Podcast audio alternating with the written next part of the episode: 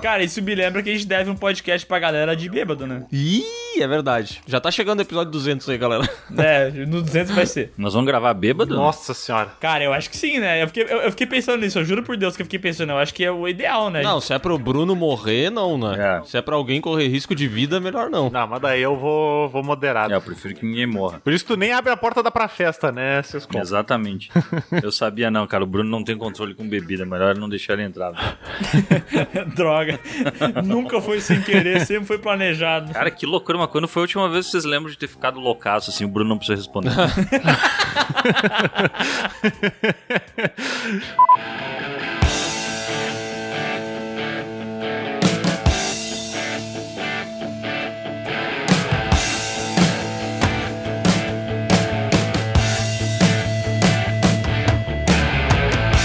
Olá, pessoas. Sejam bem-vindos ao PeeWeeCast, o podcast do canal Piuí. Hoje o assunto é Nutella versus raiz. Ô, louco, bicho. E é por isso que eu trouxe o cara mais Nutella que eu conheço, Bruno Valentini. Um cara que não aguenta beber direito. Ih, rapaz. Ah, é, eu, eu bebo, mas não durmo. Essa é a diferença.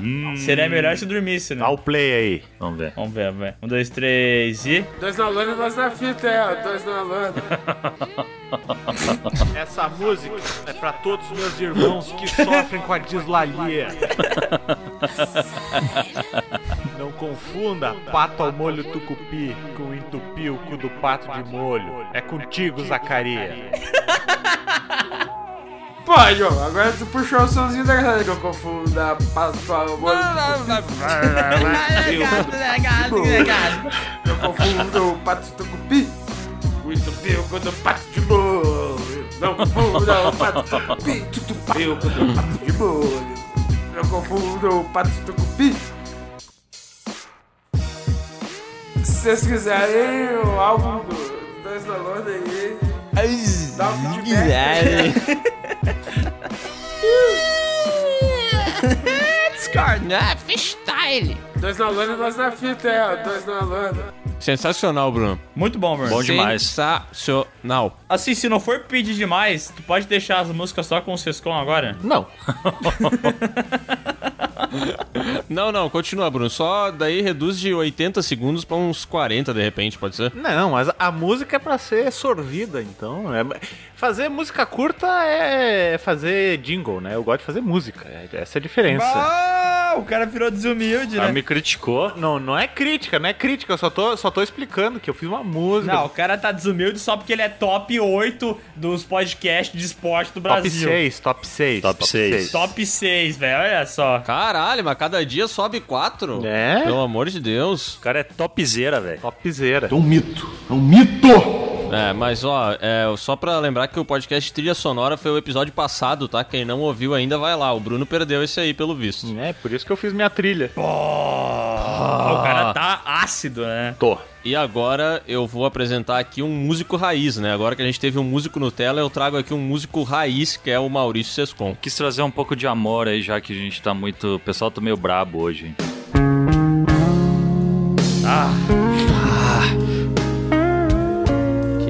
Isso, cara. Fala no meu ouvido, fala no meu ouvido, fala. Me dá um cheiro, sério mesmo.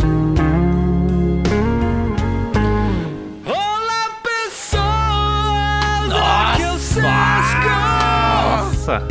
Pá, essa foi de arrepiar, cara. Hoje eu vou defenestrar a opinião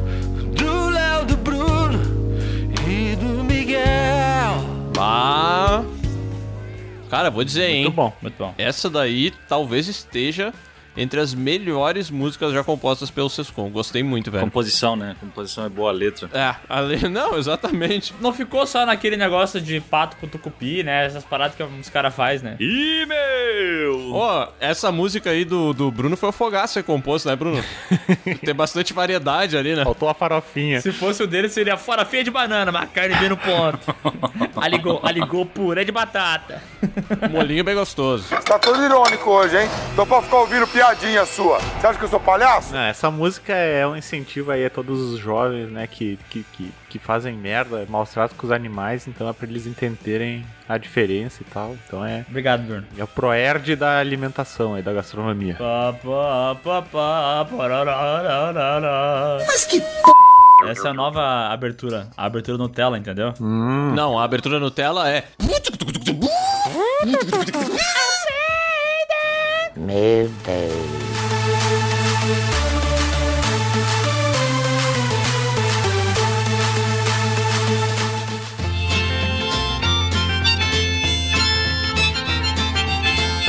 Ok, gente, esse podcast surgiu porque eu tava é, esse tempo conversando com amigos meus e daí eu falei assim: ah, porque o Rambo é um puta herói de ação. E alguém veio e falou assim: é, mas o John Wick sola ele na porrada. E aí eu fiquei pensando quantas coisas que no passado a gente vai considerar como raiz são melhores do que as coisas hoje em dia que a gente vai chamar de Nutella. Quantas coisas são assim, Léo? Desculpa, eu tava comendo um pãozinho aqui, cara.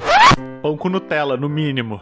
Não, não, pão com guisado. É o personagem, né? O tal do personagem tem que manter, né, Léo? Isso. Não, é porque eu tava num lugar até agora, cheguei em casa e tô com fome. E aí eu tô comendo rapaz. porque eu não quero ser grosseiro com ninguém no podcast, entendeu? tá bravo. eu me conheço, eu me conheço, então eu vou comer agora. Entendeu? É, mas cara, eu vou te dizer, tá? Eu acho que tem muita coisa do passado que era melhor, mas tem muita coisa do presente que é melhor do que as coisas do passado, entendeu? Esse, esse papo de John Wick e Rambo ele é complicado, né, velho? Porque, tipo assim, eu esqueço essa abordagem de quem dava porrada em quem, porque eu acho muito idiota isso, tá? Eu não sei quem dava porrada em quem. É, se a Até gente for porque olhar. o Jack Chan cagava os dois a pau, né? O Jack Chan? O Jack Chan. Bruno, eu acabei, eu acabei de comprar essa semana passada aí 60 pilhas palito. O Jack Chan que me vendeu elas no anúncio aqui no YouTube. Nossa, gente. tu viu isso, Bruno? Parabéns. E depois tu viu que o mouse não funcionava é porque faltava Olha aí, ó. ligar ele, né? Eu acompanhei essa saga. Ai, cara, o Jack Chan fazendo anúncio da Shopee é um negócio engraçado. Eu nunca imaginei isso. Mas eu gostei, viu? Eu fiquei me perguntando quanto é que será que ele ganhou pra fazer essa propaganda aí? Ah, não sei, mas deve ter sido uma grana, né? É um dos. E aí, é uma boa, uma boa dúvida, né? Qual que é o melhor? O Jack Chan Nutella ou o Jack Chan raiz? Cara, eu juro que o Miguel ia falar qual que é melhor, o AliExpress ou o Shopee, velho. eu juro que eu pensei que era essa. Não, não. Eu nem, nem parei pra pensar nisso, pra ser sincero. Mas é porque antigamente, o que, que o Jack Chan fazia? Ele dava pau nos outros. Ele É. teve um milhão de filmes que ele caceteava todo mundo, ele batia com escada, ele batia com lata de, de tinta, ele, sei lá, arregaçava os outros a pau. O que, que ele faz hoje em dia? Ele dança, fala em português e faz anúncio do Shopee. E aí? E tá O certo. que, que vai acontecer? Tá certo. Ah, tu vai defender agora, Bruno. Ué, o, o- o Bruce Lee também era campeão de tchá-tchá-tchá, então ele precisa se desenvolver em outras formas de arte. O Jack Chan também tá fazendo isso, né? Entendi. E agora ele quer dar uma surra na concorrência, entendeu? Ah, Olha aí, ó. bom? Cuidado, AliExpress. E antigamente o Jack Chan não falava português, né? Agora ele fala. Agora ele fala, exatamente. É um cara versado no. Como é que chama? Na linguística. Pra mim, tá? O Jack Chan é o mesmo desde sempre. Eu não acho que ele mudou nada. Eu acho que ele só envelheceu, o cinema mudou, sei lá eu. Ele tá mais afastado aí dos filmes. Mas os filmes de ação, de um modo geral, mudaram muito, né? Dos anos 80 pra o que a gente vê hoje em dia. Tipo, é outro ritmo, a coreografia é outra e as temáticas também são outras, né? Olha esse Mad Max Fury Road, cara. É muito diferente dos Mad Max originais, mas é muito. E o ritmo, meu Deus, é um abismo de diferença, né? É, e esse tempo eu tava revendo o filme Comando para Matar e meu Deus do céu, a cena final que o Schwarzenegger invade lá a mansão do Fred Mercury, ele começa a matar todo mundo, todos capanga, bigodudo lá. Cara, ele, ele atira com a arma na linha da cintura, tá ligado? Sem mirar porra nenhuma. Ele atira num cara, o cara explode. A ação é muito mal feita, mas é muito mal feita. E na minha cabeça esse filme era muito foda, tá ligado? Pra tu ver como, como o tempo me enganou. Ah, mas aí tu vai comparar com, sei lá, um Velozes e Furiosos, porque falar de Mad Max é fácil, né? Mad Max é maravilhoso, o novo, mas pega os filmes de ação atual, esses do Jason Statham aí, que é tipo uns, sei lá, autoctanagem, umas, umas, uns nomes tudo errado, assim. Cara, pra Música mim, é, explosiva. pra mim é a mesma coisa desses filmes dos anos 80, 90 aí. A diferença é a produção, só que tipo, os caras têm mais grana pra botar e a tecnologia e tal, mas é a mesma coisa, velho. É, é a mesma coisa de ser tipo um cara que resolve tudo, né? Um brucutu, né? Ah, Mas assim, eu vou dizer, cara, se vocês pegar a cena de ação desse Comando para Matar e comparar com um desses filmes do Jason Statham, eu vou dizer que talvez o Jason Statham a cena é melhor, velho. Claro que teve uma evolução de câmera, coreografia e tudo mais, mas isso é perceptível, cara. Ah, alguns filmes do passado, até aquele Stallone Cobra, puta, é ridículo as paradas que acontecem lá, velho. Ah, mas é que que tá, meu. Esses filmes, falando especificamente desses de ação, Ah, eles, cara, eles tinham um charme diferente, talvez porque o cara tem o apego nostálgico e tal, mas frases de efeito é muito melhor os raiz. É verdade. Tu vai pegar esse- esses Nutella aí, tu, cara, te incomoda quando os caras tentam fazer uma frase de efeito, sabe? Quando tu vê aquelas escrachadas lá dos anos 80, tu acha sensacional. Não desgruda daí. Por causa dessa questão nostálgica. Não tinha filtro, né? Também, eu acho que tem isso, né? É verdade. Mas assim como o Sescon falou, né, a- os filmes de ação antigamente eles tinham uma identidade, né? Por mais que eles fossem ruins, mas sei lá, o Rambo, ele é um personagem muito diferente do John Matrix lá do Comando para Matar. Também é muito diferente do personagem do Stallone Cobra. Que, sei lá, é muito diferente do Kurt Russell em Fuga de Nova York, entendeu? Eles, Sim. eles tinham uma parada, eu não sei se era na parte da caracterização, mas eles eram diferentes entre si, né? Mas vocês acham que vai chegar um tempo, sei lá, daqui uns. Quanto que tempo? Os anos 80 agora? Tem 40 anos. 40. Vai chegar em 2000 Pro Léo é e... 60, né, Léo? É. Eu não sei contar muito bem. Não, foda é quando o cara tenta falar dos anos 90 achando que faz 10 anos. É, faz 30, né? Quando vocês acham que vai ter, sei lá, em 2060 a gente vai estar vendo os filmes do Jason Statham? A gente não, né? Mas a geração vai estar tendo o apego que a gente tem a esses filmes dos anos 80 de, de ação. Eu acho que alguns sim, cara. Eu acho que alguns sim. Sabe, sabe por que, que eu acho que sim? Porque a gente tá falando do Jason Statham, né? Estamos falando desses heróis de ação de hoje em dia e tal. Mas se tu parar pra pensar, os filmes de ação hoje em dia, pra juventude, é o filme da Marvel, tá ligado? O filme da DC, é filme de herói. É. Esses que são os filmes de ação, tá ligado? Não, mas eu acho que, por exemplo, que nem a gente falou ali do Stallone e Cobra, os Velozes e Furiosos estão eh, beirando o- o ridículo como era o Stallone e Cobra, sabe? Pra essa geração. Não, já passou faz tempo, cara. Já passou, já passou, cara. Os, o Velozes e Furiosos, ele ultrapassou a partir do, do 4, então, que começou a putaria louca mesmo, né? E o último, o cara foi pro espaço com o San Fiel, né? Tá aí, não tem mais muito pra onde ir, né? Sim, mas é aí que eu me refiro que eles vão falar dos filmes de ação tipo Velozes e Furiosos dizendo que era bom, porque daí o carro voava e não sei o que, não tinha tanta ah, embasamento científico, que o bom era quando era escrachado, entendeu? A mesma coisa que é com o Stallone Cobra, do cara entrar no supermercado e chamar o cara de cocô, sabe? É, isso não tem embasamento científico, né? Ninguém faz isso, né, porra? Você é um imaturo. Você é um cocô. E eu vou matar você. Ah, eu não, eu não sei, cara. Eu acho que as pessoas vão, assim. Vão conversar bastante sobre esses filmes que marcaram a época, sabe? Porque a gente também. A gente fala, por exemplo, assim, ah, os filmes do Stallone, né? Mas, é, mas o Stallone teve ali seus, sei lá, 4, 5 filmes que marcaram muito, por exemplo, né? Mas ele teve mais 10 filmes de ação super, hiper, mega genéricos que tanto faz como tanto fez, sabe? Sim. E eu acho que é a mesma coisa que vai acontecer de hoje em dia, assim, tipo, eu acho que tem atores que vão ser muito lembrados. Eu acho que o The Rock, e, e, tipo assim, infelizmente o Vin Diesel também vai ser muito lembrado. Eles vão ser muito lembrados, como tipo os caras de ação.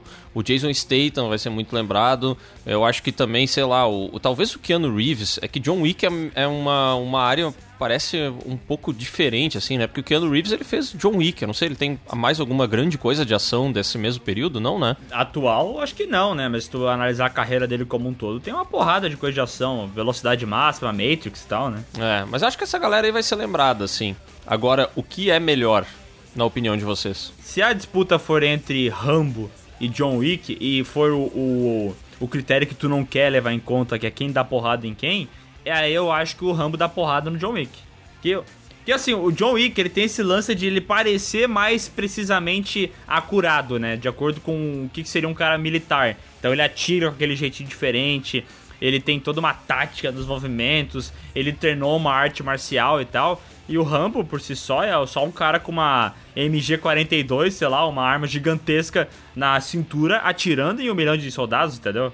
Um leva muito em consideração a ciência pra aplicar as paradas que faz e o outro tá foda-se, entendeu? Aham. Então eu não sei como que poderia comparar dois, dois personagens que são tão contrastantes assim, sabe? Ah, o John Wick, ele manja de jiu-jitsu, né, cara? Ele é jiu-jiteiro. Então, eu não sei, né?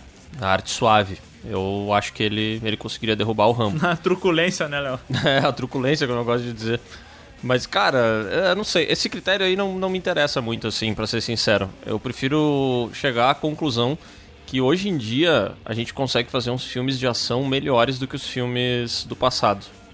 Eu realmente acredito nisso. E sobre a parada que eu falei antes ali, tipo, dos heróis terem possivelmente os filmes de ação do futuro pra galera, sabe? Porque, tipo assim, hoje em dia a parada que leva a gente pro cinema mesmo é esse filme, sei lá, do Homem de Ferro, do Capitão América, do Pantera Negra, né? Isso que é o povo. Isso pode ser considerado filme de ação? Eu acho que não. É filme de herói, né? É, eu acho que é outra coisa, meu. Eu acho que se equivale, talvez, a o cara assistir um De Volta pro Futuro lá nos anos 80, sabe? Tem essa pegada mais aventuresca do negócio. Mas agora, esses aí vão ser muito lembrados, né? Que a galera vai falar, tipo assim, pô, quando a gente assistiu toda a, a fase, sei lá, eu qual, do MCU até chegar no Vingadores Ultimato, esse, esse grande evento aí, ele vai ser muito lembrado, né? Vai. Isso vai. Os caras vão falar assim, nossa, com saudosismo. Porque se a gente já tem saudosismo de quando lançou o Ultimato e faz, sei lá, dois anos, três anos que isso aconteceu, que a gente viu no cinema e foi muito foda. Então imagina daqui a um tempo a galera lembrando isso aí. Cara, mas aí que tá, meu. Quais foram os grandes momentos, assim, que a gente passou falando de cinema, sabe? Cinema, TV e tal. O que, que a gente passou além do, do de- dessa fase final, desse final dessa fase da Marvel? Avatar, Avatar, Star Wars, eu acho que a volta de Star Wars foi foda também, né? é, eu acho que Harry Potter, Senhor dos Anéis. É, mas, mas é tudo, mas é tudo mais novo, né? Eu digo, tipo, para baixo dos anos 2000, o que que tinha? Não tinha. Ah, mas a galera lembra, sei lá, tipo, do Rambo, da parada. Ah, o filme de ação bom é Rambo. Filme foda é Predador e tal. O nego tem esse negócio ainda, não tem? Pros boomers? Não, não, eu acho que sim, mas o que eu tô falando é de ter toda essa comoção, ter todo esse hype mesmo, de uma galera ir assistir, sabe? Ah, mas é que eu acho que não tinha como fazer o mesmo hype, né? Ainda mais aqui no Brasil. É. Não só pela, pela coisa da internet e tal, mas porque, cara, filme na década de 80 no Brasil era na TV, e 90 também, entendeu? Era ligar na Globo e assistir. É o famoso é o que tinha, né? É, o tela quente, né, cara? Que pior que o cara esperava pra ver os lançamentos da tela quente, cara. Aham. Não, não é tela quente, é Cara, tela quente na segunda. Sabe o que, que, eu, que, que, eu curtia pra caralho? Sabe o que eu curtia muito? Lembra quando no final do ano, início do ano, assim, começava a tocar uma propagandinha na Globo Com falando tudo que ia os- passar, É, os filmes que iam passar no ano. Nossa! ah, muito bom. Trailerzão, né? Aham. E daí tinha, sei lá, vai passar aquele filme que, porra, que lançou há muito tempo atrás, se for levar em consideração o lançamento do filme. Mas que pra gente era inédito, né? Porra, era foda isso aí. Eu ficava num hype muito grande, velho. Os sucessos fazem fila na sua tela. A gente se vê no Cinema 2001.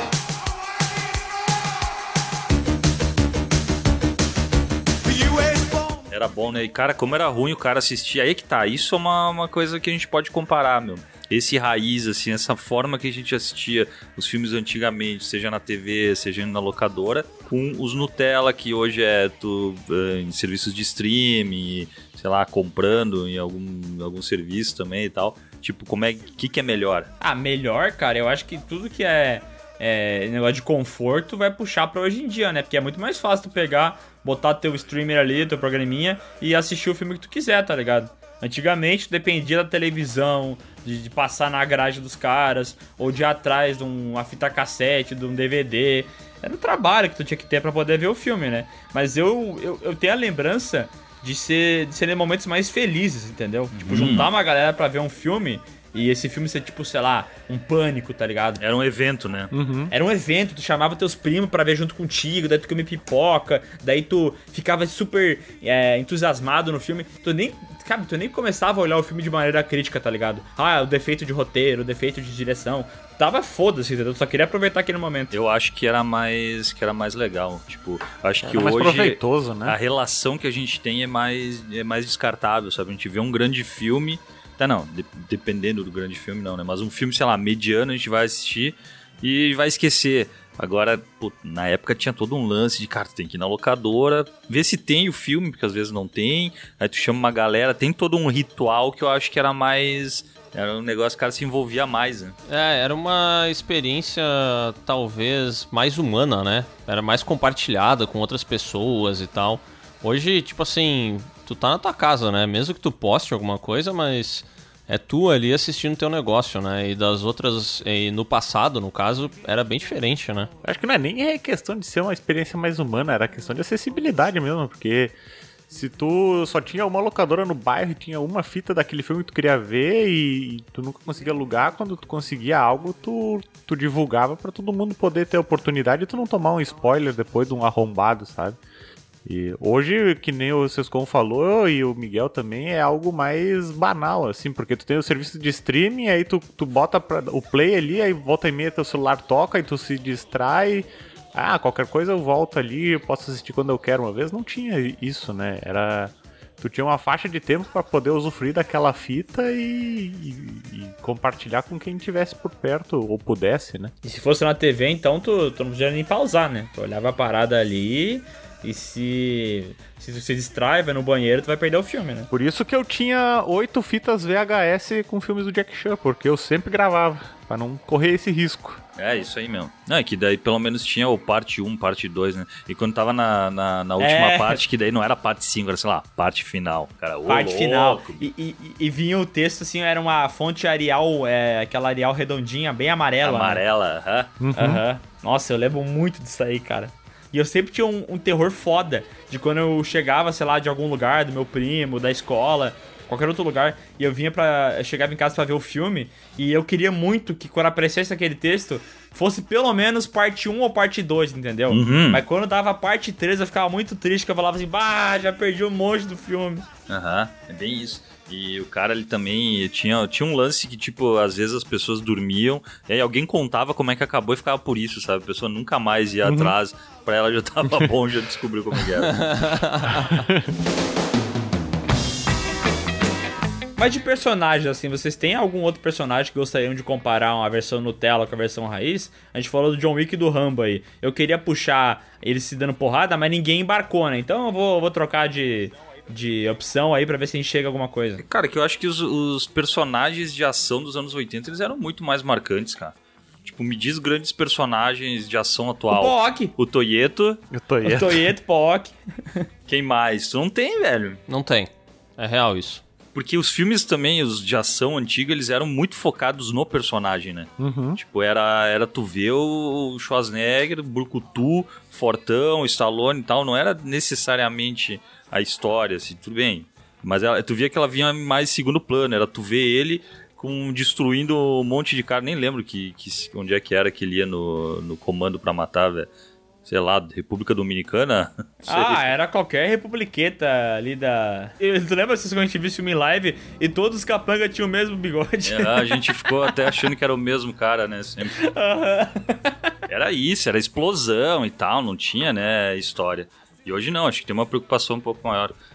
Se bem que tem o Velozes e Furiosos. Aí, olha, eu fiquei pensando agora, né? Tipo, quando tu pensa em anos 80 personagens, tu consegue lembrar o nome de quase todos, né? Sei lá, John Matrix, do, é, do Comando para Matar, John Rambo, que é do, do filme do Rambo, daí Rock Balboa, Snake Plissken, tu vai lembrando dos nomes dos personagens, né? Agora, os, os, os personagens de ação de hoje em dia, como é que é o nome do careca que faz lá o filme Busca Explosiva? Sei lá, Carga Explosiva, aquele do Jason Statham, como é que é o nome do personagem dele? Jason Statham. É, a gente chama pelo nome do ator, tá ligado? Esses personagens não são memoráveis pra gente, tá ligado? Sim, faz sentido. Meio que foda-se eles, né? Eles estão ali na trama, a gente quer ver. Sem dizer que também o, o Jason Statham, ele fez uma porrada de filmes que ele é um careca que bate em gente, né? Porque eu vou te moer na porrada. Eu tenho uma comparação pra fazer dentro do universo de filme, tá? Que é as comédias do passado eram melhores do que as comédias de hoje em dia. Eu vi alguém falando isso esses tempos, eu não sei quem é que comentou. Acho que até foi um corte de algum podcast falando as comédias antigamente eram muito melhores. E eu fiquei me perguntando, será que elas eram melhores mesmo? Ou é porque a gente viu naquela época, a gente tem aquela ligação emocional, nunca reviu e ficou por isso mesmo? O hoje em dia que tu te refere, Leonardo, a partir de que ano? Ah, acho que anos a partir de 2000. Aí eu devo concordar contigo, porque que nem, por exemplo, um Todo Mundo em Pânico, pra mim, não é nada memorável se comparado com Apertem os Cintos que o piloto sumiu ou qual que a polícia vem aí. Mas o Todo Mundo em Pânico era um que na minha cabeça, na minha memória de quem assistiu na época no cinema, era muito engraçado. É. Até eu reassistir. E aí eu vi que não era. E quais são as comédias boas hoje em dia? Fala qual comédia boa vocês viram ano passado que lançou ano passado. Ah, tem aquela Palm Springs, eu acho que é. Eu pensei nessa também só. Essa é boa, essa é boa. Essa é boa, mas mais alguma? Ah, tem a do. Pô, do. Do Taika Waititi lá. What You Do in the Shadows? Não, não, não. Hitler. Ah, do Hitler, o... Rabbit, não sei o que, Jojo Rabbit. Ah, mas aí que, aí que tá. Isso é, é considerado uma comédia? Porque pra mim ele é tipo uma parada que a comédia virou, sabe? A, a comédia, eu tive essa impressão de que não é só mais a comédia pela comédia, entendeu? Não, eles não fazem mais filmes assim. Eles geralmente usam a comédia dentro de alguns filmes. Sei lá, filme de ação do Thor, vai ter comédia. É, o, o Guardiões da Galáxia é um filme de ação, aventura, mas tem comédia. Ah, o próprio do Taika Waititi que tu, falou aí do Hitler também tem comédia, tá ligado? Então, parece que eles estão anexando a comédia dentro de um filme normal, assim, sabe? De- que, seria, que não seria uma, considerado uma comédia, sabe? Aham. É que nem nós tava falando dos filmes de herói, sabe? A ação foi incorporada em filme de herói, não é mais um gênero filme de ação, é filme de herói com ação. É, tipo Deadpool também, né? Tem uma pegada de comédia também, o Shaun of the Dead também, mas não é comédia propriamente. É porque, sei lá, antigamente, sei lá, o filme lá do. do Martin Sheen e do Michael Caine, que eles querem. Eles são os pené. Como é que eles são os caras de pau lá? Eles querem ganhar uma, uma herança de uma mina. Vocês estão ligados esse filme, né? Sim. Ele é, por sua essência, um filme de comédia. Ele é comédia, entendeu? É isso que ele é, comédia. Mais nada. Pode, pode ter um arco de personagem ali, um draminha aqui, outro ali, mas no final das contas ele é uma comédia. O, sei lá, o filme do Penetras Bom de Bico é uma comédia. American Pie é uma comédia, entendeu? São, tipo, tudo comédia, né? Tu pode falar que ele, é, que ele é só isso. E hoje em dia tá meio. Não tem tanto. Até as comédias hoje em dia ela já tem outros elementos, né? Se tu for falar que é comédia, por exemplo, o Palm Springs, que o Sescon comentou, ele é um filme engraçado, é considerado comédia, só que ele tem um, um arco de drama ali no meio, né? Sim, tem uma, tem uma ficção científica ali, né? Que é de viagem no tempo e tal. Cara, mas é que se tu pegar nos últimos 20, 20, 20 não, sei lá, 10 anos, o que, que teve de filmes de, comédia, comédia? Ah, o, como é que é o Hangover lá, o Se Beber Não Case? Se beber no caso é comédia. Comédia, Superbad, eu acho que é antes de, de 2000. Sei. 2007, É, Superbad. tem mais velho. É difícil, cara. Tem pouco, né, cara? Agora que vocês falaram isso aí, me deu um. Minha cabeça explodiu, tá ligado? Então, esse a gente pode considerar que a- as comédias raízes são melhores que as comédias Nutella? Puta, eu sou suspeito de falar, mas eu acho que sim, cara. Pois é, né? Eu tava pensando é, quando que a comédia foi anexada a um outro estilo de filme no passado. Aí eu pensei em, sei lá, é, De Volta para o Futuro. Que é um filme de aventura e ficção científica que tem comédia junto, né? Uhum. Talvez o, o a Curtindo a Vida Doidado. É comédia, né? Curtindo a Vida Doidada é comédia. É. Um Príncipe em Nova York é comédia. Comédia. Ah, que mais que tem? O Tira da Pesada. Daí já é uma outra, já é misturado. Cara, é bizarro isso. Eu tô tentando pensar filme de comédia atual e eu não, não penso em nada. Não, é que a partir dos anos 2000 tem bastante filme de comédia, né? Eles não vão ser um filme com um monte de sketches, porque eu acho até que, que esses filmes dos anos 80 meio que desgastaram essa parada, né? E aí eu acho natural que vá mudando. Mas teve, tipo, pô, tem o Shaun of the Dead, tem o Zumbilândia, que é legal, tem o Superbad, que vocês mencionaram. Pô, mas isso é tudo 2007, 2004, 2010. Eu tô falando de- dos últimos 10 anos, tá ligado?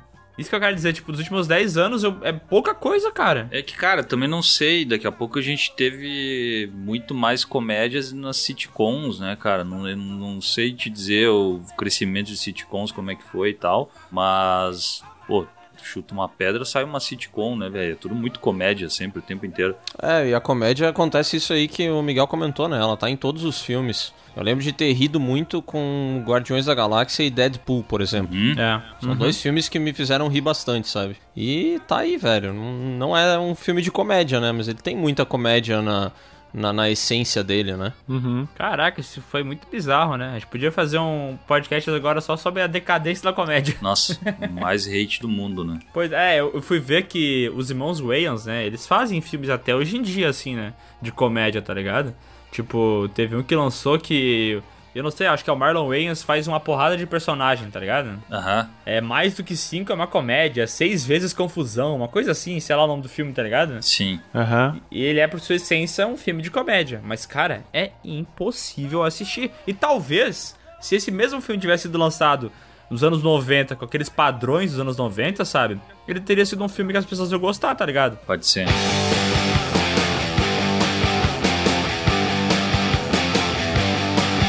Cara, sabe o que eu tava pensando que não tem nada a ver com filme de comédia? Mas que esses tempos eu comentei com o Miguel e nesse fim de semana eu fui assistir de novo uma luta do UFC, velho. E cara, o UFC, ele era muito, mas muito melhor 10 anos atrás. Não precisa nem ser muito, sabe? Porque eu não sei quando que o UFC começou, entendeu? Mas a cada ano que passa ele fica mais desinteressante, velho. É impressionante. Mas desinteressante por quê? Porque, tipo, tem, sei lá, lutadores que tu não gosta, as regras mudaram. O que, que é que tu sente que é diferente? Eu acho que tudo melhorou, mas a partir do momento que o UFC começou a crescer, crescer e crescer, ele foi integrando tanta gente e tantas categorias que foda-se. Acabou a parte de tu ter os ídolos do esporte, tá ligado? Não tem mais ídolo, é um esporte sem ídolo, cara. Um esporte sem ídolo é muito triste, velho.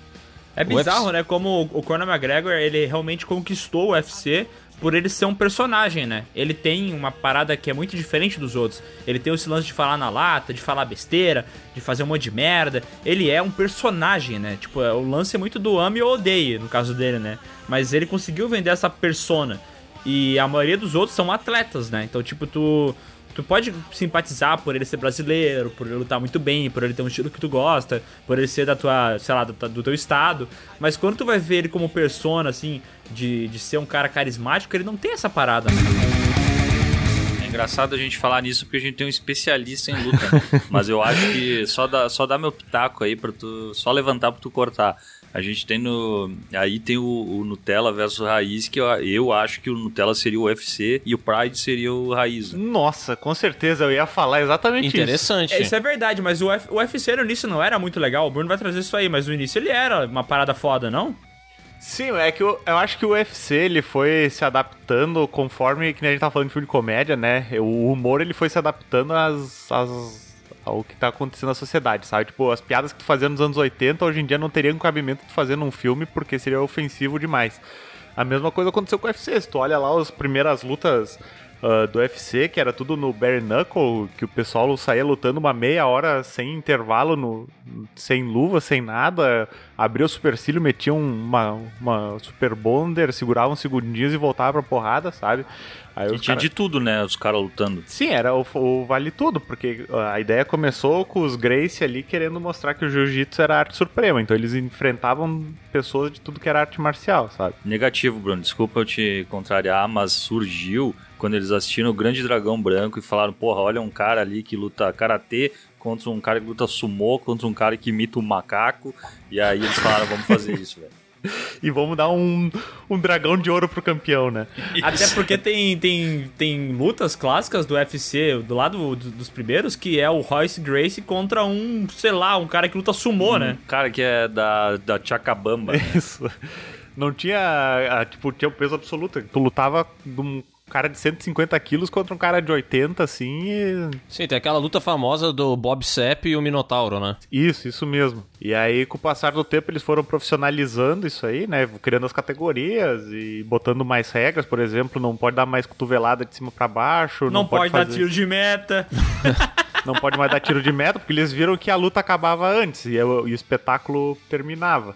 Aí eles começaram botando um monte de regra que, por vezes, o que atraía a gente no, no Pride, no UFC, era, era essa galera que ia lutar com sangue no olho, sabe? Meio que uma, uma rinha de galo, assim, que... É que por, por sua essência, essa luta livre, né? Esse negócio de ter estilo livre, de se quebrar tudo, é quase como se fosse, sei lá, uma evolução dos gladiadores, né? Tu vai ver uma galera se matando. Tu quer ver sangue, tu quer ver gente com hematoma, tá ligado? É até um pouco de sadismo, se parar pra pensar, né? Por que tanta violência, rapaz? Sim, é, mas é bem isso. A galera precisa de, de- de- do circo além do pão, né? Então eles precisavam de, um, de uma catarse e a luta, a luta livre ali, tipo o UFC e o, e o Pride acabavam sendo um momento de, de filme de ação com sangue de verdade, né? Será que no final das contas não acabou que eles começaram a deixar a parada muito mais com aspecto de esporte, Sim. justamente pra ser mais bem aceito pelas pessoas? Então, sei lá, tu enche de regras, tu faz o bagulho ser menos violento, então talvez, eles na esperança dos caras,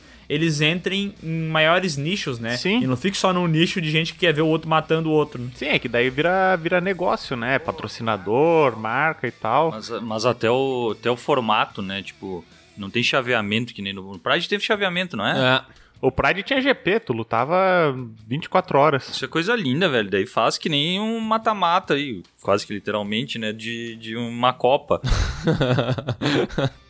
É verdade. Tá, mas daí como é que tu vai resolver isso aí, né? Porque os caras, eles faziam várias lutas numa noite, no caso do Pride, né? E se tu vai fazer isso aí no UFC hoje em dia, não dá, né? O cara entra num camping lá pra ficar pronto pra uma luta, ele fica seis meses treinando pra fazer uma luta, entendeu? Então é impensável hoje em dia os caras pegar e colocar mais de uma luta na noite, tá ligado? Mas ao mesmo tempo é esquisito, né, meu? Porque tenta trazer isso aí pro futebol, por exemplo. Tipo, não vai ter campeonato. O cara, o quem manda na CBF vai falar: ah, agora eu decidi que vai jogar o Flamengo contra o Palmeiras, que são os melhores, melhores times hoje. Não, mas não é bem assim também, né? Porque supostamente no UFC tem, tem a categoria, tem um negócio chamado ranking, tá ligado? Tipo, tu vai subindo dentro do ranking dos médios. Então tu começa como. É, tu, às vezes tu nem é ranqueado, daí tu entra no ranking. Daí tu começa top 10, daí top 9, top 8. Então os melhores dos rankings lá em cima lutam entre si, entendeu? Então, tipo assim, se lá, faz cinco lutas e tu ganha cinco lutas seguidas, tu vai entrar no ranking número 10. Então a tendência é que tu desafie o lutador do ranking 9, entendeu? Pra tu fazer uma luta páreo contigo. Daí tu vai lá, pode desafiar o cara. Ah, ou tu pode mirar mais alto. Tu, como lutador 10, pode sei vou desafiar o ranking 5, entendeu? E outra coisa, acho que, que o UFC pecou e que deixou essa monotonia é que ele começou, por exemplo, ver nas outras nas outras federações ali, tipo que nem era o falecido Pride ou tem aquele evento russo lá que agora não fugiu o nome, de pegar as estrelas de maior nome e levar pro cartel dele, só que depois não botar os caras pra lutar, sabe? Tipo, deixar na reserva. Aí o, o cara que seria a estrela fica lá de, de molho, desmotiva o cara na carreira e quem queria ver o cara lutar no, no, no UFC acaba não vendo nem na outra, na outra federação, nem no UFC e acaba perdendo um pouco de, desse ânimo, sabe? É, é, que assim, quando tu começa a ir atrás da história do UFC e como o UFC tá hoje em dia, o Dana White controlando e tal, virou uma parada muito sem graça mesmo, sabe? Realmente perdeu porque virou negócio. Então, sei lá, se o Dana White tem um lutador chechenho muito foda, que tá com tudo, e ele quer que esse esporte se estabeleça na Chechenha, então ele vai segurar esse lutador, ele não vai colocar o lutador com outro cara muito foda também, entendeu? Ele vai segurar, vai dar umas lutas mais fáceis pro cara, para ele ganhando relevância lá no país do cara, para depois vender ele como um produto, sabe? Então é isso aí realmente perdeu. Então se for considerar o negócio de ser legal, maneiro, o UFC antigamente era muito mais legal. O UFC raiz era muito mais foda, né? Depois dê uma olhada aí no vídeo que eu mandei aqui no, no geral. De eu vi, eu vi, eu vi. era uma luta amigável. Parece os caras brigando num, num Parece bar. Parece eu e o Miguel bêbado. Falando em bêbado, ai, muito hum, obrigado, Bruno, nada. por trazer essa informação pra mim. Valeu, valeu pra dar o gancho aí. Vamos embora! Cara, olha só como a vida é, né? A vida ela ensina coisas incríveis para as pessoas, né? A gente cresce, aprende várias coisas, começa a replicar algumas referências e aí a gente pensa, a gente tá pronto para viver no mundo. Daí eu conheço o Bruno, o Bruno me conhece, a gente vira amigo e sei lá, a gente começa a conversar e tal. Tem uma festa da firma onde a gente trabalhava, eu fico bêbado, vomito, passo vergonha. O Bruno olha para mim e fala, ele dá um tapinha no meu ombro e fala: "É, novato, né? Tá começando ainda." Os anos se passam, Miguel aprende a beber um pouco mais e para de passar tanta vergonha assim. Mas o Bruno, aquele que já foi o mestre, ele cai na tentação de ser um jovem merdeiro, bebe demais e passa vergonha. Quer se defender, Bruno? O que, que eu bebi? Ué, não é pinga não? Não é cerveja não? Não, cara, porque o bêbado Nutella, ele não admite que tá bêbado. O bêbado raiz diz bebi, fiz merda, fiz merda. Eu, por isso que eu digo, agora vocês estão tomando remédio, cuidado, não mistura com álcool, porque senão dá, dá ruim. Tá, mas o que, que tu fez, Bruno, afinal de contas? Bom, tudo começou. Eu vou contar a história. Não, eu vou contar a história, daí tu defende. Seguinte, semana passada. Não, não quero me defender, eu vou agregar a história. Tá bom, então você defende, agregue. Só. Eu vou agredir, eu achei que tu ia falar. não quero me defender, eu vou agredir, porra. Semana passada, no dia 4. 4 de setembro, eu fui até Porto Alegre, na residência de Bruno. Bruno Valentino mora em Porto Alegre, fui lá, é, fui a minha namorada, a gente tomamos vinho branco, comemos paçoquinha, tava divertido, entendeu? A gente se reuniu lá pra fazer. Tomamos um garrafão de vinho. Um garrafão de vinho. Eu tava bebendo ali a tarde inteira, mas eu fui bem. Continuei de boa. O Bruno também tava bebendo. Só que o que, que eu imaginei? Que o Bruno tava bebendo e ele sabia o que ele tava fazendo, entendeu? Eu sabia, eu... mas daí eu esqueci. Bom, aí a gente decidiu ir até o Spoiler, que é um bar ali de Porto Alegre, que é muito famosinho, porque tem referência a filme e tudo mais. A gente chegou lá e foi beber mais. Bebeu mais drinks. A gente começou a pegar um monte de drink, começou a beber. Daqui a pouco, eu olhei pro lado, o Bruno ele tava louco. O Bruno ele tava indo pro teto, pendendo a cabeça de um lado pro outro, parecia ele gravando podcast, sabe? Tava tipo assim, ó. Eu sou o Bruno, eu sou o Bruno. Tava louco, louco das ideias. Olhei pra Fá, a Fá tinha caído com a cabeça dela no meu ombro. Meu Deus. E ela não respondia. Ela não respondia, tava mole. Daqui a pouco eu peguei, empurrei ela, ela caiu de cabeça no hambúrguer dela, tá ligado? Caralho! E eu falei, que que é isso, velho? Aí eu fiquei apavorado, né? Me passou a bebedeira na hora. Tá bem, tá bem? Ela não me respondia. Aí sabe o que aconteceu? Aí a, a Mariana, preocupada, querendo resolver os problemas, e o Miguel vai lá e rouba meu hambúrguer. eu, eu chacoalhando a Fá pra ver se ela acordava, a Mari preocupada, vai lá, o Miguel rouba o hambúrguer da Mari. Aí eu lá chacoalhando a Fá, tá tudo bem, amor? Ela começa a acordar, aí tá o Miguel roubando o hambúrguer da Fá e conferindo se o pão que tá na testa dela era comestível ainda.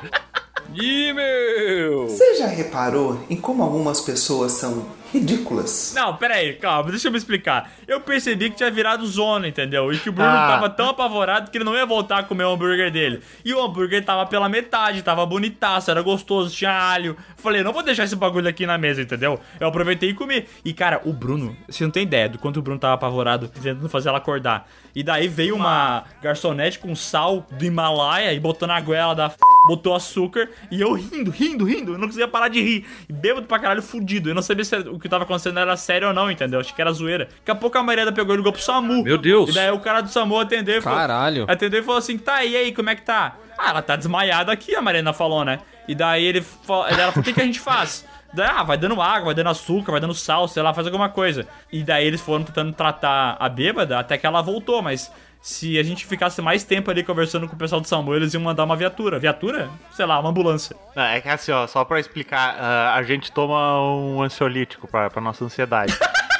Só que o que esse remédio faz? Ele potencializa os sensores receptores do álcool no cérebro. Então, às vezes, a gente toma e não dá nada, mas só que às vezes a gente toma e parece que um, uma jamanta de, de querosene capotou e a gente engoliu tudo, sabe? E aí essa foi uma das noites em que a jamanta puxou o freio de mão e saiu rolando em cima da gente. É. Nossa, mas os dois no mesmo dia, cara? Os dois no mesmo dia. Caraca. Com toda a franquia. Ô, gente, será que é só eu que bebo? Bebe que Hein? bebe, levanta, levanta.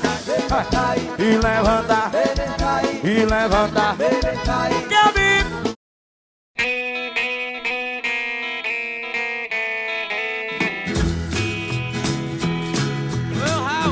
Mas isso é uma discussão, né, meu, de que entra no, na questão de Nutella e raiz, porque quando o cara é mais novo, ele faz uns porre com umas bebidas nada a ver aí e não tá nem aí, né? Aí o cara vai ficando mais velho e vai, não, não, agora eu tomo só cerveja artesanal, tomo só ah, vinhos, só tomo uísque não sei o que, sabe? Antigamente o cara tomava umas barriga mole e já era, né? Uhum. Ah, podemos falar que cerveja artesanal é Nutella, né? É Nutella. Ah, vinho também, vinho também. Pera lá, meu amigo. Ah, calma. Por que, que é Nutella? Não, vinho de garrafão não. O vinho vinhoto aqui que eu compro na, na tendinha aqui perto de casa, não. Não, não, esse também não, mas, mas, mas é que esse esse daí tá equivalente a tu comprar uma, uma cerveja qualquer aí no mercado, essas de milho. Sim. Então acho que tá, tá Sim. tudo certo. Tá. Agora, vinho que custou mais de 50 reais é Nutella. Ah, para, Ciscom. Não. Como não? Não, o que, é, que, que é Nutella, entendeu? Pra mim, Nutella, é, tipo assim, eu tomo um vinho de menos de 50 reais e vou falar assim, ok, ele não é tão bom quanto o outro, mas tá, tá legal, o vinho é bom, né? Vinho é da hora, vinho é top. Mas o que eu quero dizer, tipo, de ser Nutella, é que, tipo, o cara, ele entra tão de cabeça nesse negócio da cerveja artesanal que ele não bebe com os amigos uma Heineken, entendeu? Ele vai falar, não... É que eu prefiro beber essa aqui, que é maltada com a rola de um presidente do país da Europa, sei lá. Entendeu? O cara ele tem que beber aquela cerveja específica. Ele não pode beber uma mais normal, uma, sei lá, uma Heineken, uma Stella, entendeu? Daí ele bebe e fala: Nossa, isso aqui é horroroso. Uma Kaiser. Mas então, é a mesma coisa. Deve ter o cara que fala: Ah, não, eu não vou ficar tomando um sangue de boi, um vinho suave, eu vou só tomar agora vinhos de, sei lá, de safra não sei o que. É a mesma coisa, velho. Tu acha que esse cara é Nutella, daí? Acho que sim. Tanto o cara da cerveja quanto o cara do vinho. Aham, todo mundo Nutella. Entendi. Justo. É, cara, mas eu vou te dizer que a, a análise do Sescom faz sentido, porque eu tento lembrar do passado, entendeu? E no passado, as coisas eram assim, tipo assim, não. O vinho é o vinho que tu compra aqui do lado, entendeu? E foda-se, foi o vizinho que fez às vezes. A cerveja é a cerveja que tem, caralho. Qualquer uma. E era isso aí, velho. Ah, mas não é assim, porque se for Itaipava, tu não vai beber. Antigamente já se tinha esse, esse preconceito com essa cerveja ruim, tá ligado? Ah, não, essa escola eu não bebo. Não, meu, já tomei glacial de boa, velho. Pô, daí tu fudeu o rolê. Já tomei cerveja Git, que nem existe pra vender de tão precária que é. Tá, mas daí isso não é mais, mais uma discussão de rico versus pobre? Acho que não. Hum, É que entra nisso que tu falou. Tu falou do cara que ele não faz. Não é tipo, não é uma questão financeira, é uma questão de que se ele tá com os amigos, ele não vai tomar uma cerveja dessas de milho aí qualquer. Eu tomo de boa. Mas tem cara que vai falar, não, eu não tomo. Assim como tem o cara que vai falar, não, eu não vou tomar um vinho suave de garrafão. Essa é a lógica, não é, não é questão de grana, sabe? Então, desculpa, padre, pois eu pequei, eu sou Nutella. Porque vinho suave. Mas eu é não... lógico que tu é Nutella, meu. Tô todo querendo justificar todo o lance do vinho. Ah, mas é que Todo mundo é Nutella em alguns pontos, cara. vinho suave eu não bebo. Por que, que eu tenho que beber vinho suave? Se for um vinho seco ruim, até pode beber, mas vinho suave eu não bebo. Não, pode ser, pode ser, não é essa a questão. A questão é, eu dei o exemplo de garrafão, mas eu falei também sangue de boi, qualquer coisa aí, vagabunda, sabe? Tá, então vamos lá, Simon. Já que todo mundo é Nutella em alguma coisa, o que, que tu é Nutella? Que eu sou Nutella? Ah, boa pergunta. Porra, cara, eu sou muito Nutella pra churrasco, velho. Porque tinha uma época que a gente ia, sei lá, fazer um churrasco no fim de semana, o tio, o pai, o sei lá eu quem ia assar, fazia umas carnes tudo de merda dura, entendeu? Umas carnes passadas e foda-se, cara. E pelo menos eu sempre fui em churrascos assim, tá? E hoje em dia, pá, na moral, se eu pego, por exemplo, um pedaço de carne, ele tá duro, às vezes eu e o Miguel a gente vai no restaurante almoçar. A gente pega umas carnes, às vezes que tá um chinelo, tá ligado? Eu não como. Eu deixo a carne de lado e eu como o resto do meu prato. Mas eu não fico mastigando duas horas ali uma parada que parece que eu tô comendo um havaiano. Eu não Então, como. Sobrar comida eu também acho que já, já é outra coisa. É, eu como. É Nutella. Já é outra coisa. Escroto, raça ruim. Daí pra mim o cara que preparou fez merda, velho. Porque uma carne que me cansa, me dói de comer, eu como devagar. Vocês sabem que eu como devagar. Agora imagina eu que como naquela velocidade tendo que comer um chinelo, velho. Eu fico uma hora no restaurante, e não é mentira. É Não, verdade. mas eu, mas eu mesmo se tiver muito ruim, eu vou ficar puto, né? Eu só não como se não tiver como comer. Como é naquele caso que a gente foi lá em São Paulo e a carne tava crua. Daí era impossível comer. Não tinha como comer, tava cru. E daí eu não, não como. Agora, se tiver não muito bom, eu vou comer, eu vou reclamar, mas eu vou, vou, vou, vou comer, entendeu? Porque é o que tá ali. Eu lembro que uma vez a gente almoçava no Piuí pizza. Uma pizza com uma borda recheada de amido de milho. Era um bagulho horroroso. Mas aí eu comia, entendeu? Porque é o que, é o que nós estava comendo ali. O Léo, ele começou comendo. A partir, sei lá, da quinta vez que a gente tava comendo aquela pizza, ele já se... Ele, ele negava, entendeu? Não, eu não vou mais. A borda eu não comia mais. Eu dava pro cachorro do Miguel. Eu não Nossa. como mais. Tá, mas e o que que vocês... O que que tem de comida, assim, que vocês não, não tem essa pegada? O Léo, na real, já falou, né? Tipo, ah, não, isso aqui eu não como. Por exemplo, essas pizzas congeladas. Tem um lance de, não, não, eu não como. Não, cara, na, na moral mesmo. A, a carne, dependendo do lugar, eu não como, tá? Se eu for na tua casa e, e tu fizer a pior carne do mundo, eu vou comer ela, tá? Não vai ter problema. Agora, se eu for no restaurante Ih, tá ali. falando que seus cão não sabe, não sabe fazer Eu churrasco. já sei que não preciso comprar carne boa. Mas, cara, coisas que eu não como mesmo. Velho, eu não sei se tem alguma coisa que eu não como. Tem coisas que eu não gosto, tipo azeitona, eu não sou muito fã, tá ligado? Eu não sou muito fã de bife de fígado. Mas eu como de boa, cara. Cara, eu vou dizer uma coisa. Eu não tomo, que nem eu falei antes, eu não tomo vinho suave. Eu não consigo. Porque eu acho o gosto horroroso e fico com dor de cabeça. E tudo que é muito doce, eu não, não bebo também. Sei lá, se o café só tem a versão café com açúcar. O cara já botou é, lá naquela na jarra térmica, tá ligado? Não vou beber, se ele tiver adoçado. Puta, mas é que eu acho que não é essa comparação, velho. Tipo, aí, aí a gente tá entrando em gosto, cara. E seria mais, sei lá, eu não tomo café desses normais aí que tem no mercado, eu só tomo café que é especial, Ah, sabe? Só tomo café arábico, né? É, é, é, Bom, sabe? eu acho que eu não tenho isso aí, cara. Porque mesmo quando a pizza é ruim, eu vou falar, pô, mas aquela outra pizza é muito melhor. Mas eu vou comer, entendeu? Sim. Porque tô ali, não- tipo assim, eu preferia estar comendo outra parada, mas eu vou. Eu vou naquela parada, né? E se tiver um, um sushi de tomate seco? Ah, isso eu acho que é o meu limite, hein? O meu limite é o su- sushi de tomate seco, cara. Isso eu não como. E olha que eu comi aquela vez, né? Mas eu já aprendi que não dá pra comer, É, velho. ruim, ruim. Mas sushi doce também tá errado, né? Não, mas sushi é uma coisa Nutella, né? Sushi. É Ponto. Nutella. Todo Nutella. sushi. Todo sushi é Nutella, não é? Sim. Esse lance de Sim. sair no fim de semana pra comer um sushi, isso é muito Nutella, né? É É Nutella. Nutella, Nutella. Mas eu tenho um amigo, que eu não quero citar nomes, mas ele faz cerveja e vai mestrar uma partida de RPG da gente. Que. Cara, ele é o cara mais Nutella que eu conheço. Poucas pessoas na Terra são tão Nutellas quanto ele. Ele, ele, ele chega ao ponto de, sei lá, ele não come o nigiri se o nigiri tiver um cream cheese em cima, tá ligado?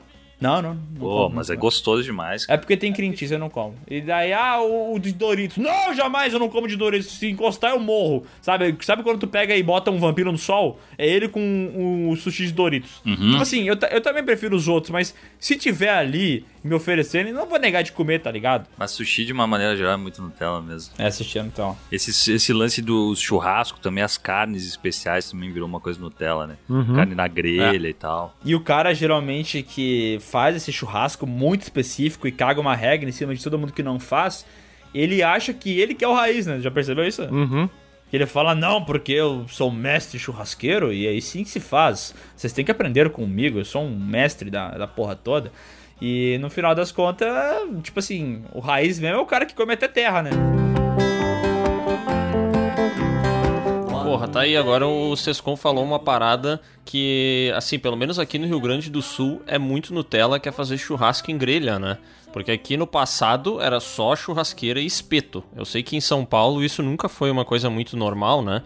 Mas aqui todo mundo fazia churrasco em churrasqueira, em, sei lá, uns galão, uns tonel, o que tivesse, entendeu? A galera improvisava, jogava carvão dentro, botava a carne no espeto e assava. E hoje em dia já tá muito mais comum fazer carne na grelha, né? Não, não quero dizer que ela superou o espeto, mas tipo assim, é super normal as pessoas fazerem carne na grelha e até elas terem aquelas churrasqueiras que eu vi esse fim de semana pra vender aqui uma gigantesca no mercado, que elas são a gás, aquelas churrasqueiras tipo americanas, sabe? É muito legal essas aí, né, meu? Pois é, eu acho massa pra caralho. Neles tradicionalistas, eles falam assim, bah, piá, mas tu é o tal do Nutella que não faz um, um fogo de chão pra assar uma costela 12 horas. Porra, daí é foda, né? Cara, eu tenho churrasqueira aqui no meu AP, né? E, tipo assim, muito bom ter churrasqueira e tal. Mas, porra, velho, não sei, hein? O espaço que ela ocupa. É que também não dá pra contabilizar assim, não é tanto espaço, né? Mas, cara, na moral, eu dispenso total o espeto. Por mim, se fosse só grelha, era muito melhor, tá ligado? Ah, não, eu também faço na grelha. Espeto é só coraçãozinho, velho. É, mas, tipo assim, não faço questão nenhuma de espetar carne, sabe? Tá, e ponto de carne. Ponto de carne. Hoje eu tive uma treta porque eu fiz um filé mignon e ele tava vermelho no, no meio. Tava rosado. Vermelho não, tava rosado, né? Tava, tava no ponto certo de se comer a carne. Daí eu peguei e postei no meu stories, aí veio todo mundo falar que o boi tava vivo, começaram a xingar e tal. Nessa história, quem é que é o Nutella? Pra mim é o cara que come a carne no ponto certo. É o Nutella. Eu acho que É. quem quer comer carne, carne ao ponto ou mal passada é Nutelinha. Eu acho que o cara que é raiz, ele deixa a carne lá, se duvidar, até passar do ponto e depois ele come e foda-se. Tem que ter uma diferença entre raiz e burro também, né, É Léo? o churrasqueto russo, né? Ele bota lá e não sabe o ponto que vai sair, come e deu. É que esse, esse item, eu acho que ele entra no que o Sescon falou. É mais gosto do que ser raiz ou Nutella, né? Me parece, assim. Eu acho que o corte da carne, sim, esse lance que o Sescon tinha comentado, tipo, ai, eu vou querer comer o quê? Ai, eu vou querer comer um prime rib hoje. Aham. Não, porra, antigamente, costela, vazio. É, é esses, esses cortes de velho, né? Tipo chapéu de bispo. Chapéu de bispo é foda. Chapéu de bispo é muito velho, né, mano? É muito velho. E os velhos nem sequer conheciam outra coisa, né, cara? Era isso aí, costela, costela desossada e picanha quando tá bom, né? Essa história de churrasco me lembrou da imagem das pessoas no churrasco, entendeu? E eu vou dizer uma coisa, antigamente eu lembro que tênis era uma parada muito louca, cara, porque tipo assim, não tinha muitas marcas de tênis, entendeu?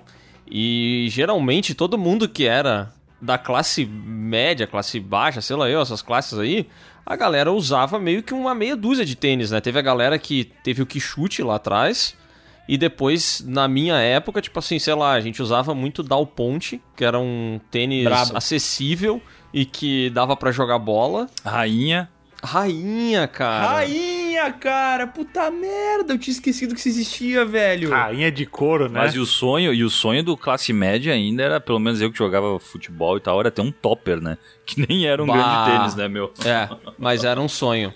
Era um sonho. Eu tinha um Dalponte que custou 25 reais, eu lembro, pra jogar futsal. E daí eu não lembro porque que eu entrei nesse assunto, tá? Porque Eu não tava falando de tênis, tênis, que hoje em Aí dia... tava de churrasco, aí tu foi pro tênis. Sim, não.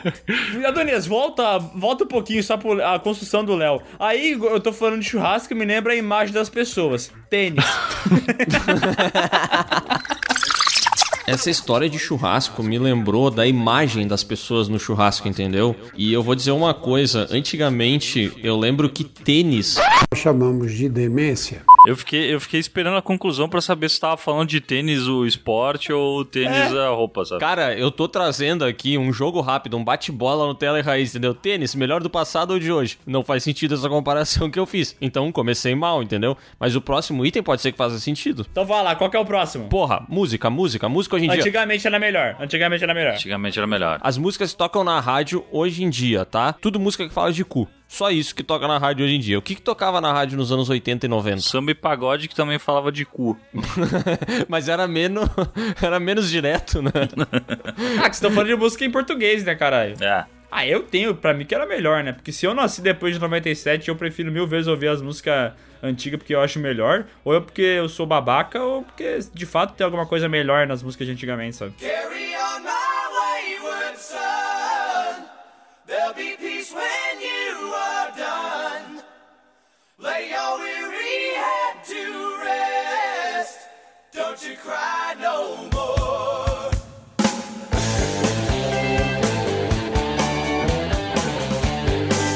Não sei dizer o que, mas alguma coisa deve ter. Porque hoje em dia, pra eu gostar de um artista, tem que ser uma parada muito específica, sei lá, tipo aquela Agnes Obel, tá ligado? Uma parada muito específica, não tem como ouvir isso numa rádio, sabe?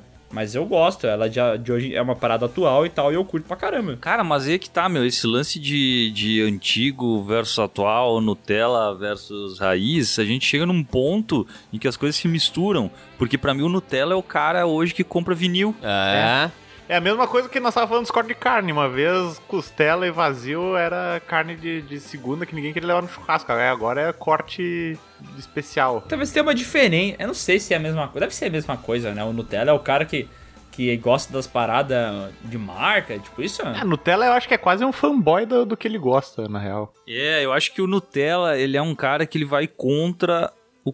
Geralmente, né? Geralmente ele vai contra o conforto. Porque tu pode botar uma música no Spotify, mas ele não, ele vai se dar o trabalho de botar um O que, que vinil. vocês falam Spotify, gente? Alguém sabe explicar? É que o Sescon é raiz, ele é o cara que não fala língua americana. Porque tem que falar como? Não, é que tem que falar, mas é que todo mundo fala Spotify. Daí tu fala Spot. Tu é a única pessoa que eu conheço que fala Spot. É que, cara, desculpa, meu, eu fui, eu fui alfabetizado no- na Europa Oriental, cara. Daí a gente falava assim. ah, bom. E aí, cara, tipo, o cara, ele em vez de colocar no Spotify, ele vai Ah, lá e ele sim. pega um vinil e, cara, ele cria todo um ritual pra um negócio que era só ir lá pesquisar e dar um play, sabe? Então, pra mim, eu acho que é um cara, o Nutella é um cara que ele tem uma frescura. É tipo assim, tu vai. tem uma frescura, é foda. É que frescura é foda, né? Porque.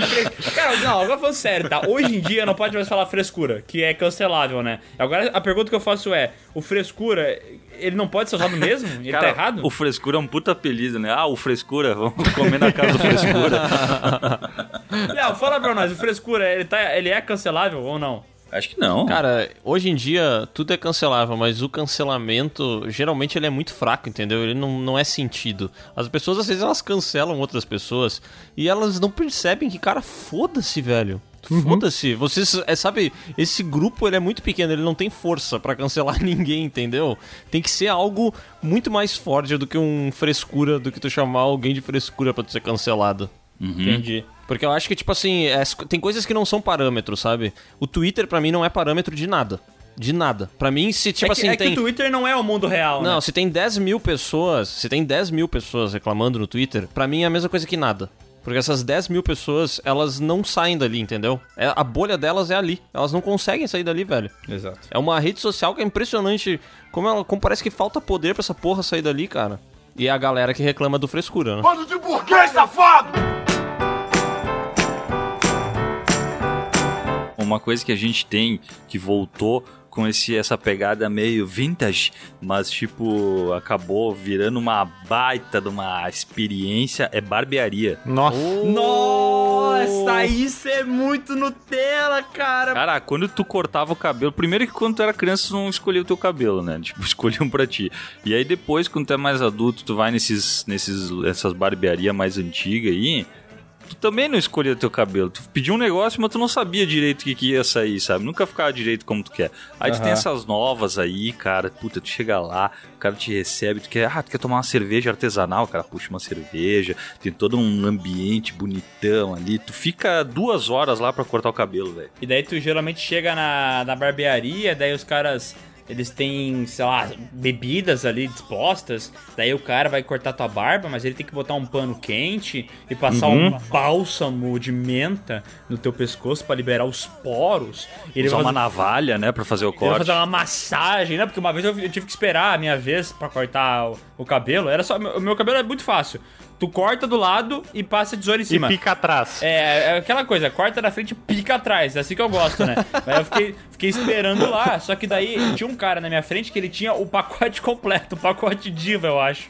Comprou no peixe urbano, né? Cara, ele chegou lá, ele, ele passou tudo que vocês imaginarem de creme na cara, velho. O cara, ele saiu modificado, entendeu? Era Pip My Ride, só que com a cara dele. Cara, e vou dizer uma coisa, tá? Eu acho maravilhoso esse novo sistema de barbeiro. A única coisa que eu não gosto, que o Sescon comentou, é o tempo. Eu não gosto de gente que demora pra me atender, tá ligado? É, tinha um barbeiro que me atendia que ele conversava pra caralho, assim. E às vezes eu falava pra ele, bah, ô, tem um horário. É Mesmo que eu não tivesse nada, entendeu? Mas eu dizia, tem um horário, porque eu não quero ficar lá duas horas demorando pra ser atendido. Mas o resto, porra, eu acho maravilhoso, cara. É, quando eu vou cortar meu cabelo, é meia horinha que ele, que ele demora, entendeu? Então eu marco no WhatsApp, falo lá, eu vou chegar às 5 horas. Sempre chego 5 e 4, né? Porque eu não consigo não me atrasar. Então eu vou lá, corto o cabelo, meia horinha depois, estou pronto, vou embora, entendeu? Pra mim é o tempo que eu usei, marquei, não esperei ninguém, fiz o esquema, sacou? Assim que é o ideal. Acho que é me- meia hora não é um tempo, não é ruim, né? Tá bom meia hora. Sim, tá bom, tá bom. Tá ótimo. Mas aí a gente volta no, cara, no lance de que eles. Essas barbearias, geralmente as mais frescas, elas se dizem raiz, mas na real é elas são Nutella. Porque elas voltam pra todo um lance assim, tipo.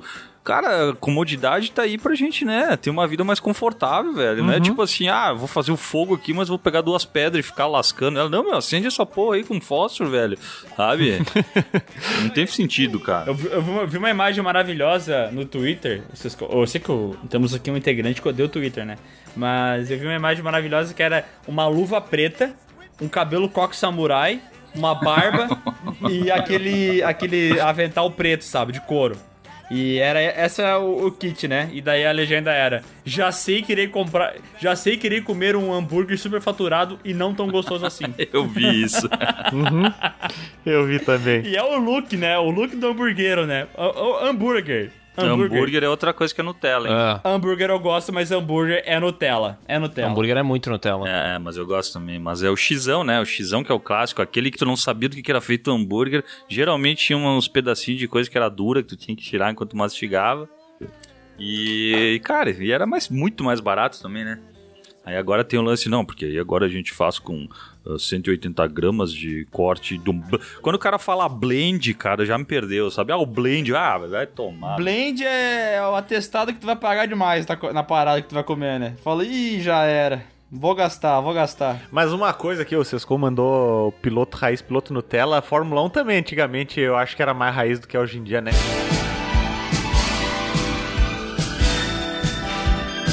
Esse fim de semana eu assisti, depois de muito tempo, uma corrida com o Miguel. E parece que não tem a mesma emoção, o mesmo divertimento que tinha antigamente. O, o Verstappen ganhou lá na Holanda e ele nem comemorou, ele só deu uma voltinha de carro, saiu, comemorou saiu, e pronto. Bah. Aí tu olha o vídeo do Senna ganhando o GP do Brasil, meu Deus do céu, ele quase estoura o microfone, parece eu gritando aqui. É, é muito, cara, aquela, aquela corrida que ele ganha e os gritos que o Senna dá é um bagulho maravilhoso. Ele manda um puta que pariu! Ah! Gritando pra caralho no, no carro, né?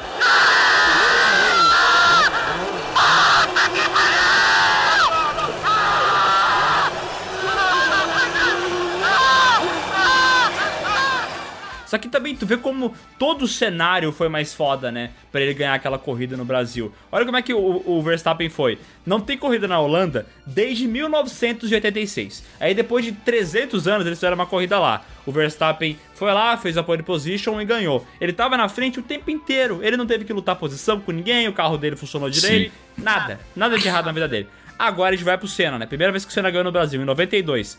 É, ele já tinha corrido, ele corria na Fórmula 1 desde 86. Então ele ficou vários anos ali tentando ganhar no Brasil e não conseguia. Daí no dia que ele foi ganhar a corrida, quando ele tava terminando a corrida, o carro dele perdeu a quarta marcha. Depois perdeu a terceira marcha. Depois perdeu a quinta marcha. Então ele ficou só com a primeira e a sexta marcha. Então ele teve que levar o carro desse jeito até o final da corrida. Então todo o ambiente foi mais foda pra ele vencer a corrida e ele dar aquele grito e aquele discurso emocional e ele não conseguir subir no palco porque ele tava cansado demais. Entendeu? É, é todo. A parada foi diferente, sabe? E é porque a For... Sim, toda a jornada do, do herói, né, meu? Exato. E a Fórmula 1 hoje em dia, que nem o Bruno falou, é muito mais a parada, tipo... Claro que antigamente o carro determinava quem ia vencer. Porque se teu carro é mais potente tem mais aerodinâmica, tu vai vencer. Não tem como, não. Só que era mais mecânico, né? Não tinha em cima de aparato, tinha aqueles barulhos absurdos dos motor V10 e tal, V12, V8. E hoje em dia não, né? Hoje em dia os carros têm aquele som, aquele som que é xoxo, aquele carro que parece que tá dentro de um autorama, que ele não desvia a rota, né? É, o... Broca de dentista. É, hum, hum, hum. O esporte mudou pra caralho, ficou muito mais seguro e tá muito menos divertido se tu parar pra pensar, né? Mas é também aquela parada que a gente falou, né? O UFC evoluiu pros, pros caras parar de ter traumatismo craniano e morrer, né? E a Fórmula 1 evoluiu pros caras bater num muro e não morrer também, né? É, mas eu acho que a Fórmula 1 também, pra mim, tem um pouco do lance que o UFC tem de ter personagens mais desinteressantes. Eu acho que é uma galera muito sem graça. Caralho, velho. Quanto cara sem graça, sem personalidade, tá ligado? Uhum. Eu acho que o esporte perde muito quando ele não tem ídolo, sabe? E eu acho que se ele tem ídolos, tem que ser uns ídolos da hora, entendeu? Tem que ser uma galera que tem personalidade, que tem o seu jeito e tal. E eu acho que é tudo muito pasteurizado, assim. É um- uma galera que não tem graça, sabe? Mas é justamente porque aquele negócio que tu falou do Twitter antes, tá ligado, Léo? Tu tava puto com o Twitter e tal. E eu também fico puto porque é uma galera muito chata. Mas é porque hoje em dia tem que ter muito RP, tá ligado? Os caras eles se programam por que eles vão falar. Eles não podem falar da instituição que eles estão correndo. Eles têm que respeitar não sei o que lá, não sei o que lá, não sei o que lá. Eles têm que entrar ali num, num trilhozinho. Porque se ele sair daquilo ali, não vai pegar bem, entendeu? E depois ele pode ser cancelado por alguém. Eles podem detonar a marca, detonar a empresa, detonar a competição e tudo mais. Então o cara ele não fala um ai pra um repórter sem antes falar com um RP e ver o que, que ele pode dizer, sabe? É, isso é uma merda, né? Mas é, a, a gente voltando ali falar da Fórmula 1, o, o Hamilton no rádio lá, dando um monte de desculpa porque ele não ganhou. Cara, tu olha as, as rivalidades antigas ali do Senna com o Prost, com o Mansell. Cara, os, os malucos se xingavam, tinham que segurar o outro pra não ir pra cima. Ou até próprio do UFC ali no Pride tinha uma um desentendimento entre o Vanderlei Silva e o Crazy Horse, que os caras foram fazer o aquecimento do maluco, filmar o aquecimento do Crazy Horse no, no vestiário, chegou o Vanderlei Silva querer tirar satisfação, os caras começaram a brigar ali mesmo, sabe? Parecia ah, WWE, mas na real os caras estavam se canchando porque eles se odiavam num nível de rivalidade bizarro, O- o sabe? Nel- Hoje em dia é muito político, né? É, o Nelson Piquet, aquela vez que aquele Salazar era o nome do cara, né? Uhum. Que ele, o cara, ele tava, era retardatário, né? E o cara tava na, tipo assim, tava na última posição. E o Nelson Piquet tava ganhando a corrida. Ele ia, ele ia passar o cara e ia continuar. Aí o Salazar, esse retardado, pegou e ficou na frente do Piquet e não queria deixar o, o Piquet passar. Só que na Fórmula 1 tem bandeira azul. Então quando o carro tava lá na frente quer passar o retardatário, ele tem que de- o retardatário tem que deixar, entendeu? O Salazar dificultou. E daí, por causa disso, o Piquet bateu. Ele saiu do carro dele, de capacete, foi pra cima do Salazar e meteu um soco de mão dupla, sabe? Meteu-lhe o Super-homem, né? Parecia o Lango Lango dando um soco, velho. Maravilhoso. Eu vou te moer na porrada. Vocês mandou uma imagem aqui, velho. Pior que é muito real, né, meu? Cara, irmão, vocês mandou uma imagem muito real aqui, cara. Eu acho que essa daqui não dá pra falar, mas tem um item nela que me chama a atenção, que é o torresmo, cara. Porra, torresmo é um negócio muito raiz, velho, na moral. Torresmo é uma parada que as pessoas nem sabem o que é, eu acho, hoje em dia. Cara, eu, eu prefiro ser Nutella. Eu prefiro ser Nutella porque, puta, eu não consigo gostar de torresmo, velho. Chouriço, torresmo, eu não gosto dessas paradas. Não, não, não, não. Pera lá, mas é que, cara, o torresmo que a gente come aqui ele é muito diferente do que o pessoal come lá em Minas e em São Paulo. O deles é muito bom, velho. Nosso é tudo resto de porco, né? Então eu nunca comi um torresmo bom, porque todos que eu já comi estavam horroroso. Eu comi quando eu fui na CCXP, cara. E ô, Léo, tu conhece aquele que é os restinhos, né?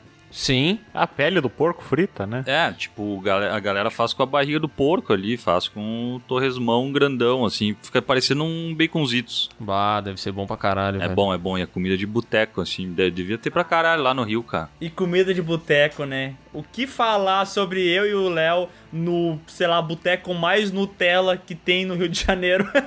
Pois é, cara. Que loucura isso, né? Um boteco Nutella, velho. Hoje em dia tem tudo Nutella, né? É, a gente foi no boteco mais Nutella do Rio de Janeiro. Eu, eu posso cravar isso aqui, que eu acho que não existe lugar mais Nutella no Rio de Janeiro do que a gente foi, velho. É, porque era dentro de um shopping center, né?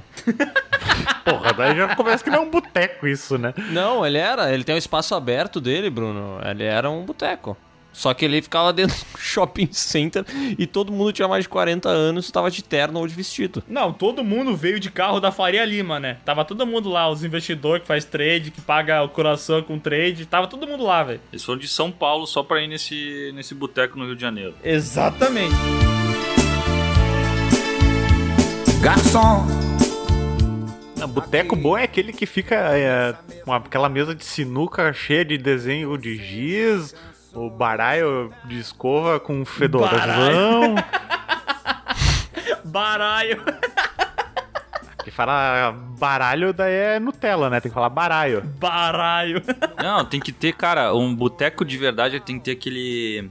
Tem que ter aquele balcão de vidro, sabe? Que com, com o negócio escrito à mão dizendo pra não se apoiar. Tem que ter um pote com ovo colorido dentro. É, o atendente ele tem que estar com aquela camisa aberta até mais ou menos em cima do umbigo e com o paninho na, nos ombros e uma canetinha em cima no- na orelha, né? Tem que ter caneta. E ele chama, ô patrão, ô patrão. Tem que ter um baleiro em cima da, Tem do ter. balcão, mas tem que ser um baleiro velho. Bom. Não pode ser esse baleiro novo que emula o baleiro velho, entendeu? Ele tem que ser um baleiro encardido. Aquele vidro que já tá meio âmbar, né? Já tão sujo que ele tá. Tem que ter aquele banheiro muito inutilizável, né, cara? Aquele banheiro muito ruim, velho. O banheiro que a tampa, é, é, ele teve até os primeiros dois meses do banheiro, só que o banheiro é de 82, né? É. Então não tem mais tampa, ele é só o só a porcelana. É isso aí. Que a porta do banheiro não tem nem fechadura, né? Aquelas tramelas que é tipo um cordão fazendo um, um laço e um pedaço de madeira que tu prende, assim. E pra matar a tristeza, só mesa de bar. Quero tomar todas, vou me embriagar. Se eu pegar no sono, me deite no chão. Me deite no chão.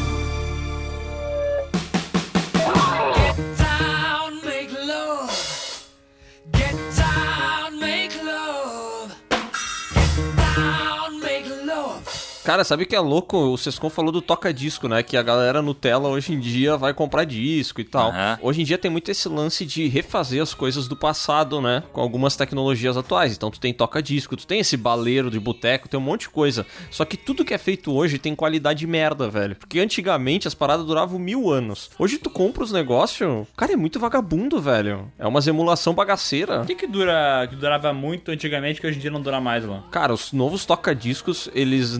Tu- tipo, tu percebe no peso do produto. Que não tem. Não é a mesma parada, entendeu? Tá, mas por que que um filho de uma puta vai comprar um toca-disco hoje em dia, né, velho? Pra tocar disco? Ah, compra a buceta de um- de uma JBL, né, caralho? A gente não evoluiu pra ficar usando né, a tecnologia de 30 anos atrás. Tá, mas aí tu tem um disco raro em vinil que não saiu a versão digitalizada e nem em CD nem nada. Tu vai botar em cima da JBL e dizer sai som. Não, assim. o vinil a gente, a gente ganhou aqui um vinil do Blade Runner, é, aliás, né? Presente de. Nutella, seu Nutella aí, ó, seu Nutella. Comprou o vinil do, Olha a Nutella. Não, pô, é pra emoldurar e Nutella. botar num lugar bonito. Tu não vai ouvir aquela piroca ali. Se quiser, tu faz assim, ó. Ok, Google, tocar trilha sonora Evangelhos Blade Runner. E daí tu escuta. E boneco. E boneco. Boneco é. É Nutella ou raiz? Quer dizer, boneco é, é raiz, mas o action figure. Não, daí é Nutella. Ah, isso aí. é. Action figure é Nutella. Boneco é raiz. Boneco é raiz. O, hominho, né? Hominho também é bom. Hominho, hominho. É. É. Ah, Isso é uma parada que eu nunca caí, sabe? Esse hobby que muitos nerds têm, que é de colecionar boneco. Eu nunca fui nessa, sabe? Não é um cara que coleciona muitas coisas, na verdade, Eu né? não coleciono nada. Eu, eu coleciono experiências.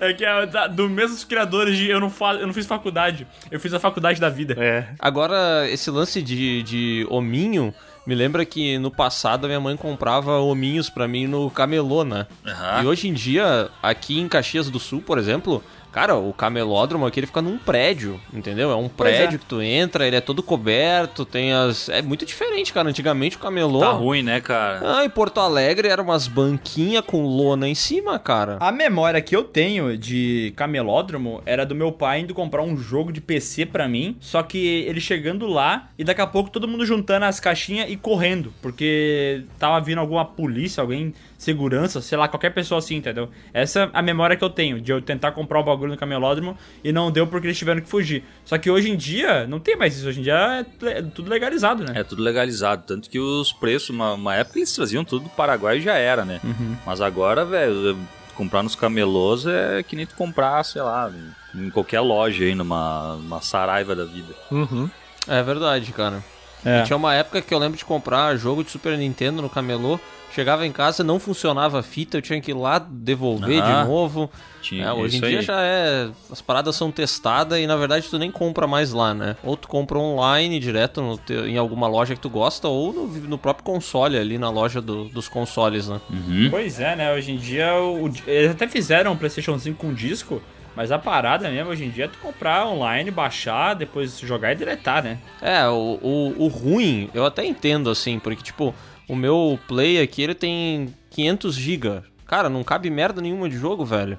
Toda vez que vem alguém, eu quero jogar algum jogo que eu tenho, eu tenho que baixar ele, instalar, e é chato isso, né? Caraca, eu nem sabia que tu jogava. Mas se foi um problema Nutella, né, cara?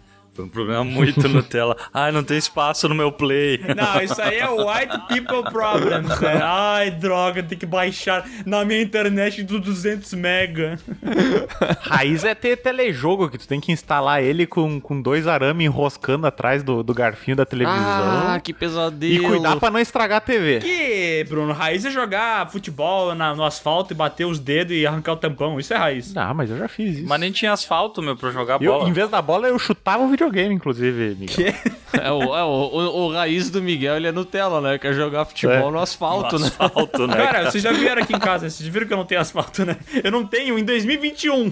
eu nem sei porque eu falei asfalto. Mas o futebol é outra coisa que virou Nutella também, né? Tipo, o, digo, o ato de tu ir num estádio e tal, virou uma coisa, tipo, elitizada, porque é caro pra caralho e tu tem toda um- uma experiência, porque tem hambúrgueres, tem, tem pizza, tem cerveja, não sei o que, blá, blá. E era muito diferente na época do. Não sei se, vocês tinham o hábito de ir no, no estádio, mas Sim. meu pai me levava a assistir os jogos do juventude quando eu era criança.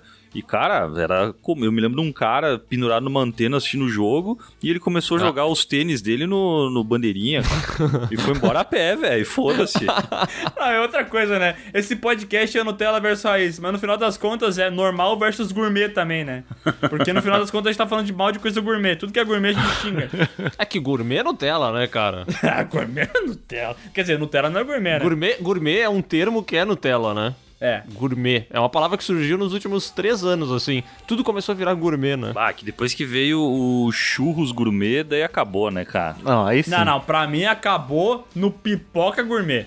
Cara, pipoca gourmet é, é uma parada mais ridícula que eu já vi na minha vida, velho. Os caras vendem pipoca num potinho, tá? Num potinho, e o sabor é limão siciliano. Ah, vai tomar no cu, velho, comer pipoca de limão siciliano. Não, ó, mas eu vou dizer uma coisa, tá? A gente recebeu uma vez um negócio do, do PUBG que tinha essas pipoca, pipoca Nutella aí, Miguel. Lembra? Era bom. É, cara, eu vou dizer uma coisa, a pipoca é boa. Mas, cara, por quê? Tu tá, tu tá no lugar e aí tu pensa, com vontade de comer uma parada.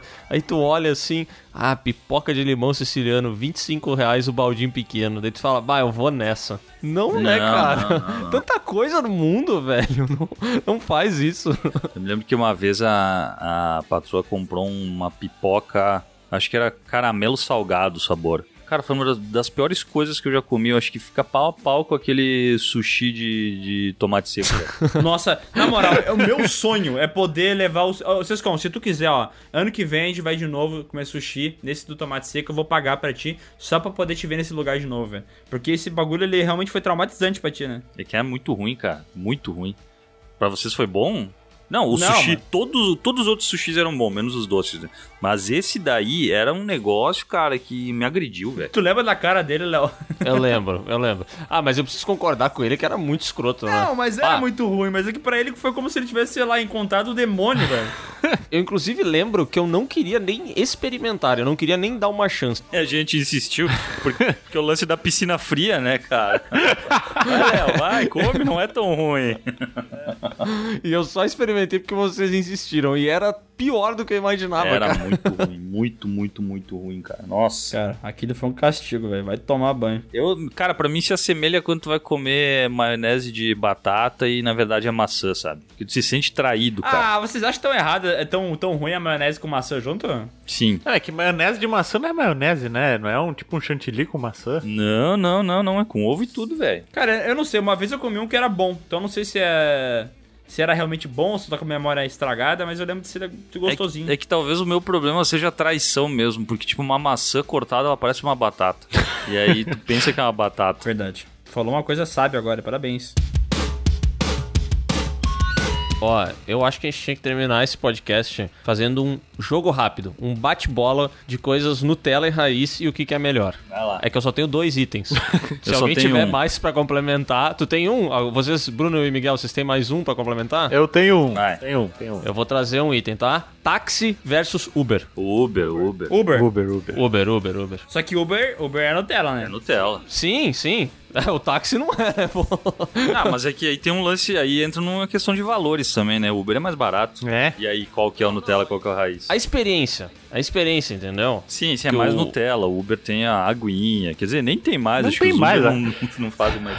É um táxi, só que sem ter a bandeira em cima. É que agora tu tem o Uber Nutella, que é o Uber é, Black, né?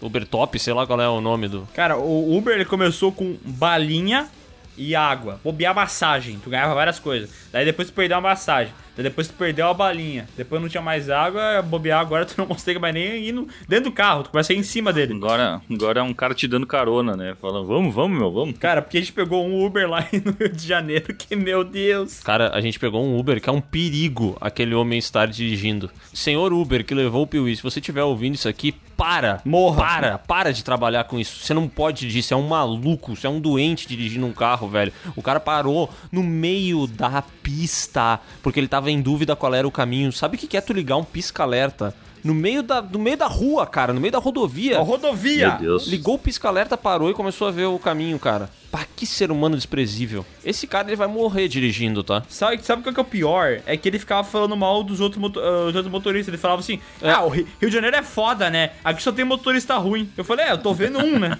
Bruno, tu não tinha um item? Pizza de sardinha contra pizza napolitana. hum. Sabe aquela pizza sardinha que tem uns 5 dedos de massa de altura, assim, alveolada? Uma sardinha no- que é o, o alite do pobre. Eu não preciso nem pensar pra responder esse item que com certeza é a pizza de sardinha. Nossa, com certeza napolitana, mas sem pensar duas vezes. Polêmica, hein? Ah, não sei, acho que é as duas, cara. Gosto das duas. Também, porque quem escolhe uma pizza não se alimenta, né? Come pela metade. Isso.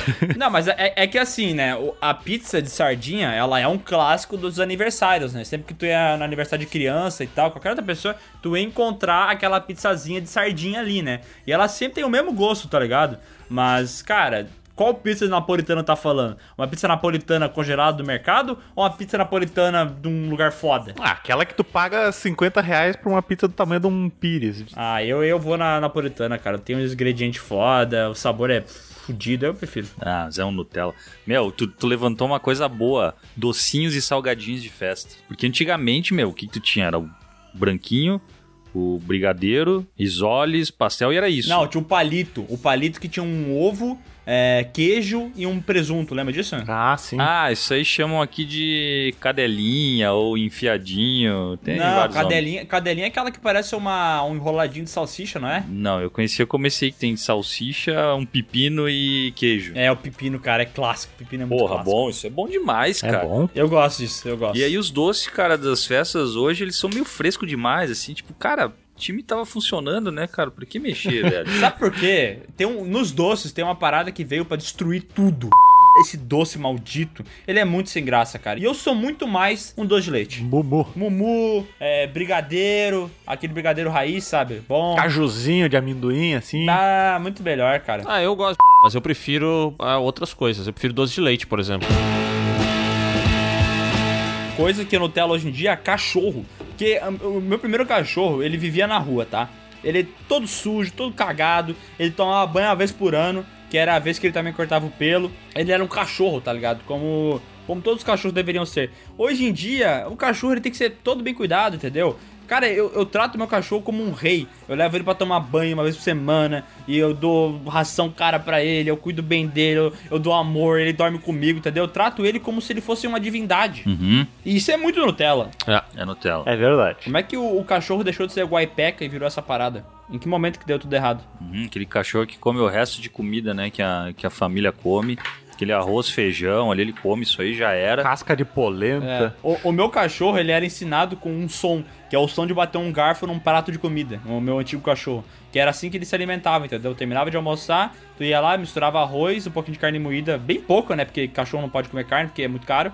E feijão. Daí tu misturava e dava pra ele comer. E era isso aí. É verdade, cara. E ele sobrevivia, ele tava lá vivão, viveu 15 anos. É, hoje em dia eu como os restos dos meus cachorros aqui, cara. Eles comem o que sobra da minha refeição. Mas aí o que vocês preferem, cachorro Nutella ou cachorro raiz? Ah, Como vocês tratam o cachorro de vocês? eu não tenho cachorro, né? Mas cachorro raiz é mais. Ah, Bruno, tu não gosta de cachorro, né, Bruno? Tu já falou aqui no podcast que tu, que tu mataria cachorro, né? Que tu odeia cachorro Não caramelo. inventa, não inventa história. Quem que saiu agora pra xingar o cachorro, hein? Quem saiu agora pra xingar o cachorro? Tá gravado. Ih, rapaz. Não, dá pra, dá pra ouvir no áudio. Eu falei assim: o que, que tu quer beber? Chamei de bebê. É. Aham. Cara, eu eu faço várias coisas, eu é uma mistura assim, porque eu faço um monte de frescura pra eles, mas ao mesmo tempo são cachorros que ficam fora de casa, né? Então eles não têm tanto arrego assim nesse sentido. Ah, os meus cachorros são tratados melhor do que eu aqui em casa. Eu adoro. Eu, se eu pudesse tratar eles que nem um reizinho. Cara, é que teu cachorro ele não sobreviveria se ele não fosse tratado como tu trata ele também, né? Porque ele é um cachorro muito frágil, né? Ah, que delícia. Tu não consegue largar um cachorro desse, sei lá, no meio, de uma, no meio da rua, assim, e deixar ele sobreviver por cinco dias comendo o resto, sabe? Uma hora ele morre. Tipo assim, não é como os cachorros que nem vira-lata que duram um monte, sabe? É, isso é real. É cachorro frágil. Eu ia perguntar se vocês preferem homem peludo ou homem depilado. Peludo. Porque homem depilado é muito Nutella, né? Peludo, peludo. Peludo, peludo. Depilado é, é Nutella? Muito. Eu sou Nutella. Não, é que existe uma diferença também entre aparado e depilado. Cara, é que assim, já tentou aparar o teu saco com uma maquininha de cortar barba? Já. Cara, é im- impossível. Eu não consigo. Eu arranco minhas peles e tudo. Eu, eu fico cheio de corte. Não, eu, eu te mostro como é que é, não é difícil. Tu tem que ir na barbearia gourmet, Miguel. Eu não consigo. Eu boto aquela maquininha, ela vai. Daqui a pouco ela pega e gruda na bola. Ah! Não, tu vai precisar de, de um amigo pra puxar a pele do saco assim, pra isso ficar como se fosse um, uma massa de pastel. What? Tá, vamos fazer assim, tá? Ó, seguinte, o, o Sescom puxa a pele, eu fico parado e o Léo corta, pode ser? Isso, isso aí. Eu assisto e filmo. O Bruno filma.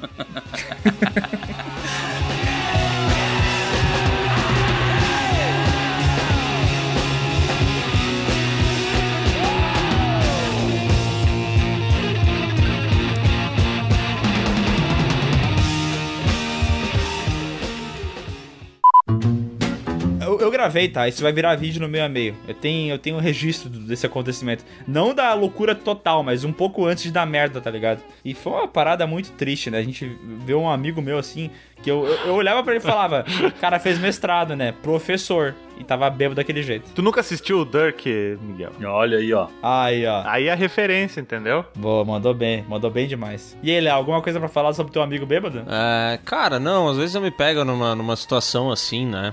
Então eu, eu só vou só vou aceitar. E acho que todo mundo passa por, por umas situações de bebedeira volta e meia, né? Tu quer falar, Bruno, do dia que o Léo mandou um, um vídeo bêbado pra ti? Teve aquela vez que eles ele nos ligou dos Estados Unidos enquanto ele fazia cocô, né?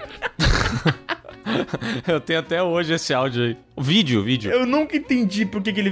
Do nada, do nada veio um- uma ligação do do Léo. O Léo. Gente, eu bebi demais. Cara, eu não sabia mais o que eu tava fazendo, velho. E eu tava no banheiro de uma mulher que era louca por limpeza, eu vomitando e cagando no banheiro dela. Ao mesmo tempo. Ah, eu não- não- É. E aí eu fui no banheiro rapidão, saí e falei pra, pra Bruna assim, caraca, fui muito rápido, né? Tu não vai acreditar, eu caguei e vomitei.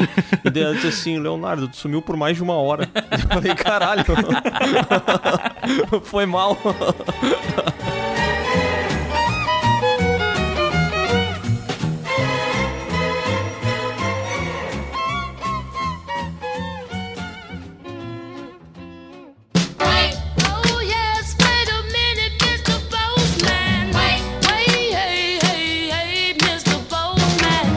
Agora vamos para a leitura de e-mails aqui do PeeWeeCast. Lembrando só que tá começando uma saga nova lá no canal, Tubarão. Se você gosta de animais, vá lá assistir. E se você não gosta, também assista, entendeu? Porque são filmes que eles acabam com o tubarão. Eles transformam um tubarão num monstro. Verdade. Mas merece, né? Não sei, tu que diz, né? Eu tenho um tubarão de estimação. Bom, começando aqui com a mensagem PeeWeeCast 115. A importância das trilhas sonoras e meu fascínio por elas. Oi meninos, eu sou da cidade de São Paulo, tenho 29 anos e me chamo Fernanda. Antes de vocês gravarem um episódio, já vinha pensando em falar sobre o assunto das músicas e temas de filmes, séries e games. Só tava com um pouco de vergonha, porque nunca bati papo com ninguém sobre isso. Afinal, quem vai se ligar quando você disser que suas bandas, não sei como categorizar, desculpe, favoritas são Epic Score, X-Ray Dog, Music Junkies, Two Steps from Hell e Position Music. Que idioma é esse, Jesus? É, cara, ela falou aqui algumas algumas bandas, que eu também não sei se são bandas, tá? Mas que são bem conhecidas. A Two Steps from Hell, ela tem uma música. Puta, da onde que é aquilo lá? Pera aí que eu vou, te, eu vou te mostrar a música, tá? E o Adonias vai botar aí. É conhecidíssima na internet. Eu acho que o nome dela é Victory. Pera aí. Mandei ali pra tu pra tu ouvir. Tu já deve ter escutado essa música em pelo menos uns 200 vídeos motivacionais da história.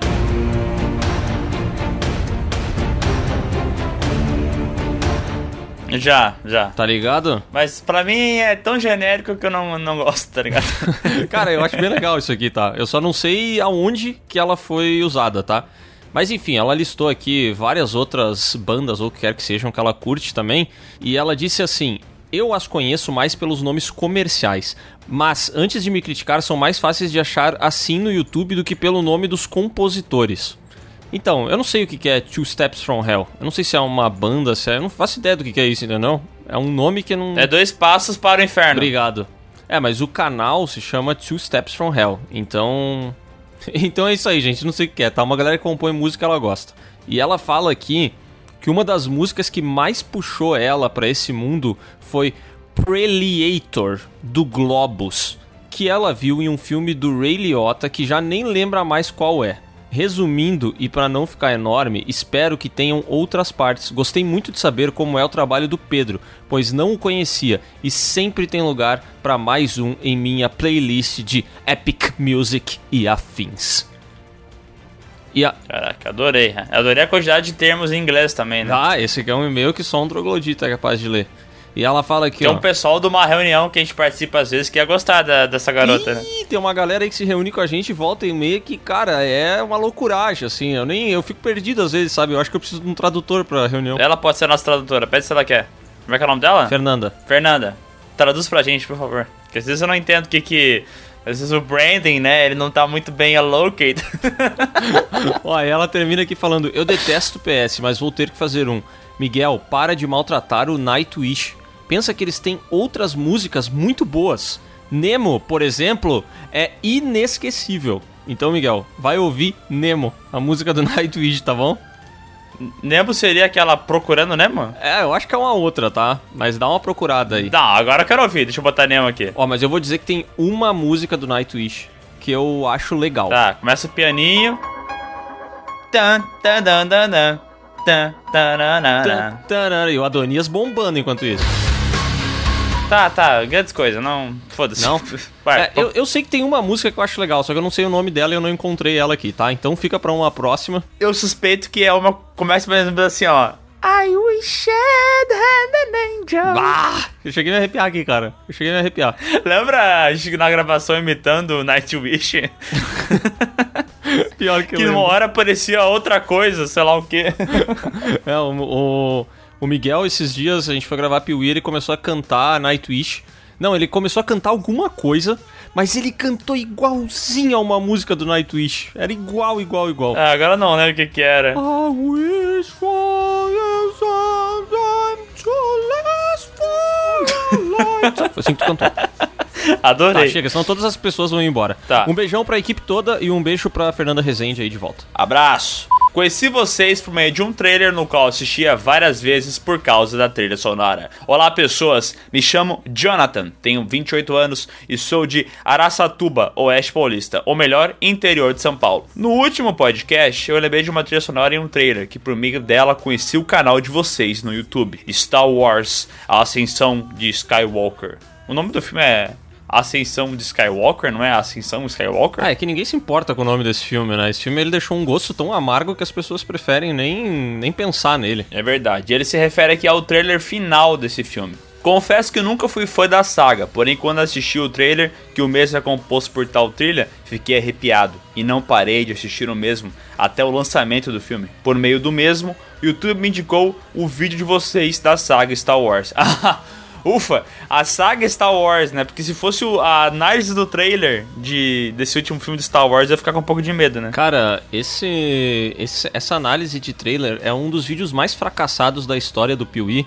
É, hoje, pra vocês terem noção, tá? Esse vídeo foi lançado há dois anos. Ele tem hoje 90 mil visualizações, o que é um número baixíssimo pro, pro Piuí. E eu lembro que quando a gente lançou ele, tipo, a gente já sabia que Star Wars estava muito em baixa, entendeu? Porque já tava assim, pá, foi muito ruim os últimos dois filmes, ninguém tava empolgado por esse último. E quando a gente lançou o trailer, a gente falou: Meu Deus, é muito pior do que nós imaginávamos. Ninguém quer saber dessa porra. Caraca, a gente levou um baque, né? A gente falou assim, caraca, o que que eles fizeram com o hype de Star Wars? Eu lembro que a gente se assustou de verdade. É, foi um choque. E ele continua aqui. Graças a esse vídeo, hoje sou um grande fã. Sou dono de um sebo virtual e físico, e todas as vezes que vou preparar pedidos, fico escutando o podcast de vocês. Aliás, sempre entro no canal do YouTube para ver se tem vídeo novo, pois receio de não ser notificado. tem outro pessoal que eu conheço que tem um medo da notificação do YouTube, que meu Deus. É verdade, né? A galera acha que não vai. E às vezes, de fato, não vai, tá? Se a pessoa assiste só de vez em quando o canal, o YouTube pode não mandar pra ela. É por isso que a gente pede pra você se inscrever no canal Piuí e marcar o maldito sininho, porque lá tem como você optar por receber todas as notificações, entendeu? É, mas a gente também trabalha para que o YouTube continue enviando nossos vídeos, né? Porque é, a gente posta vídeo, né? É. Tem esse lance também. E fica a dica, pessoal, que a partir da semana que vem teremos uma saga extra no Piuí, né, Miguel? Hum, é verdade. Eu não vou falar qual que é, mas vai ser foda. Ele termina falando que já assistiu todos os vídeos e está terminando de ouvir os podcasts também.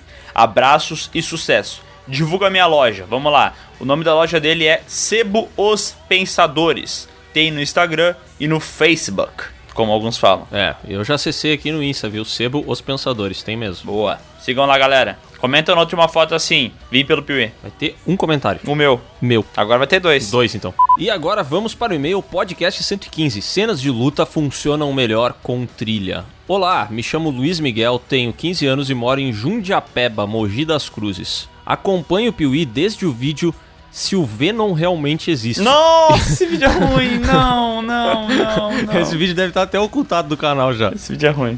e não perco nenhum. Não, não, assim não, como não. também não perco nenhum podcast. Quê? Não, e- ele não foi ocultado porque eu acho que semana passada eu vi um comentário nele. Alguém comentou nesse vídeo. Meu Deus. Alguém comentou. Caraca, que bom esse canal. Deixa eu ver, o último comentário desse vídeo, mais recentes primeiros. É, há um dia teve Fernando, não vai rolar. Léo, ainda, embaixo. To be continue. Aqui embaixo, ó. Esse canal mudou tanto. Ainda bem, né? Ainda bem, cara. Ó, e ele diz aqui: tenho que falar que sou viciado em trilha sonora de filmes, principalmente as originais. Acho que ele quer falar os, os scores originais, sabe? E aí ele comenta aqui que ele acha que especialmente cenas de luta ficam melhores. Quando não tem trilha, na minha opinião, fica meio vazio e sem graça. Mas quando bota uma trilha, aí fica animado, emocionante. Quando eu vou ver as lutas reais, eu pego, taco um rap no meio pra ficar melhor ainda. E eu já sou tão acostumado com lutas coreografadas de filme que comecei a achar meio chato ver lutas reais.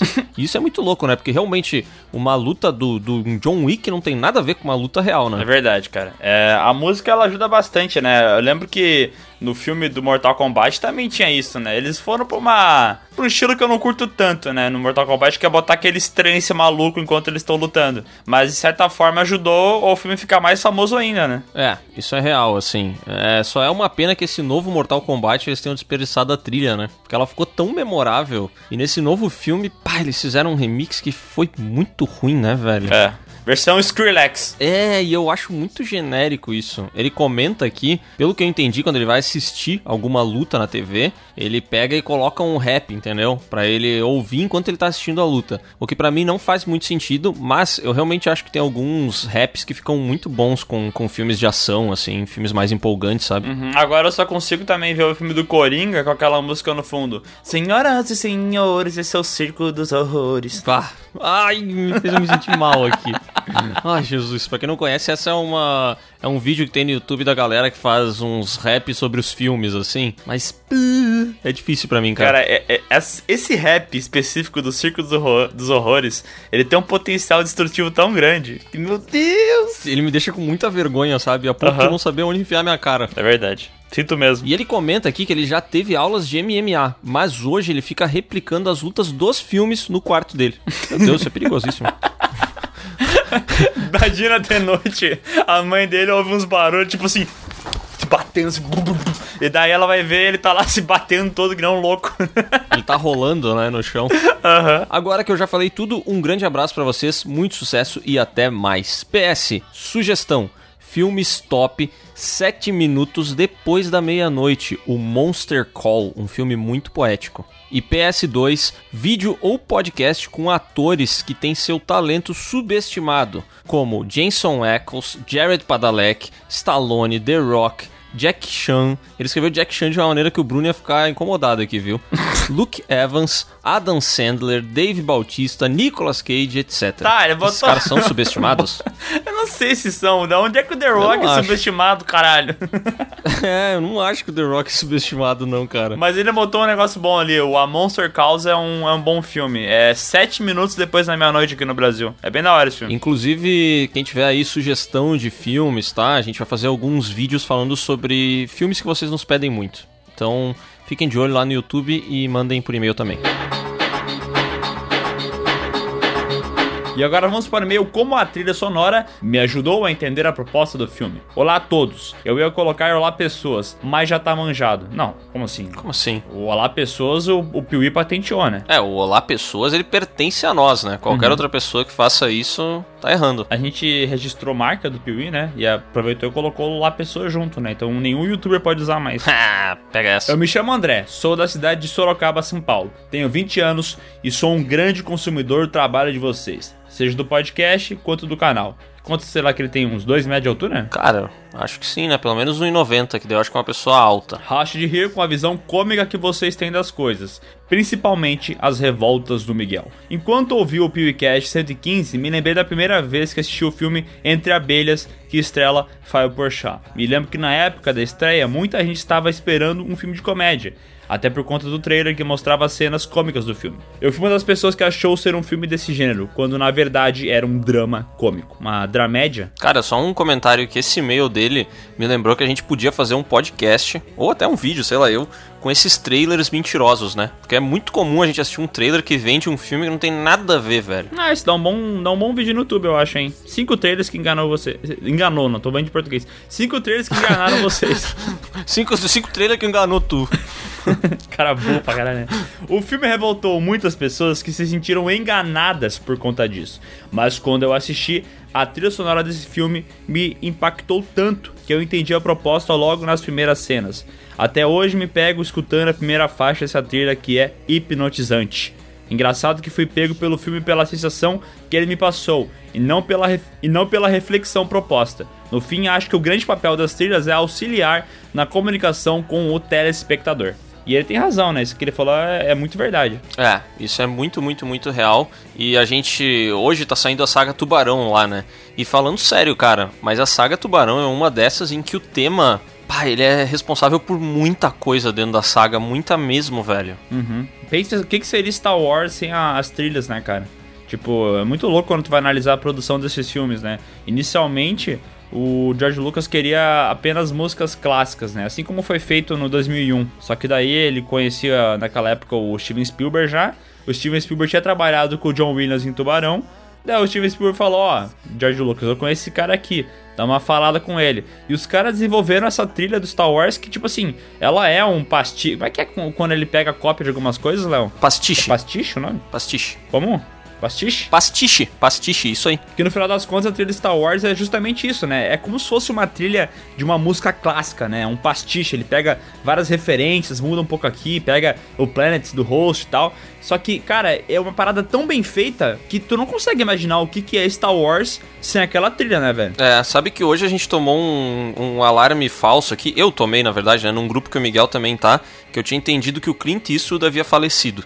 Aí eu fui dar uma olhada, logo percebi que não era isso, né?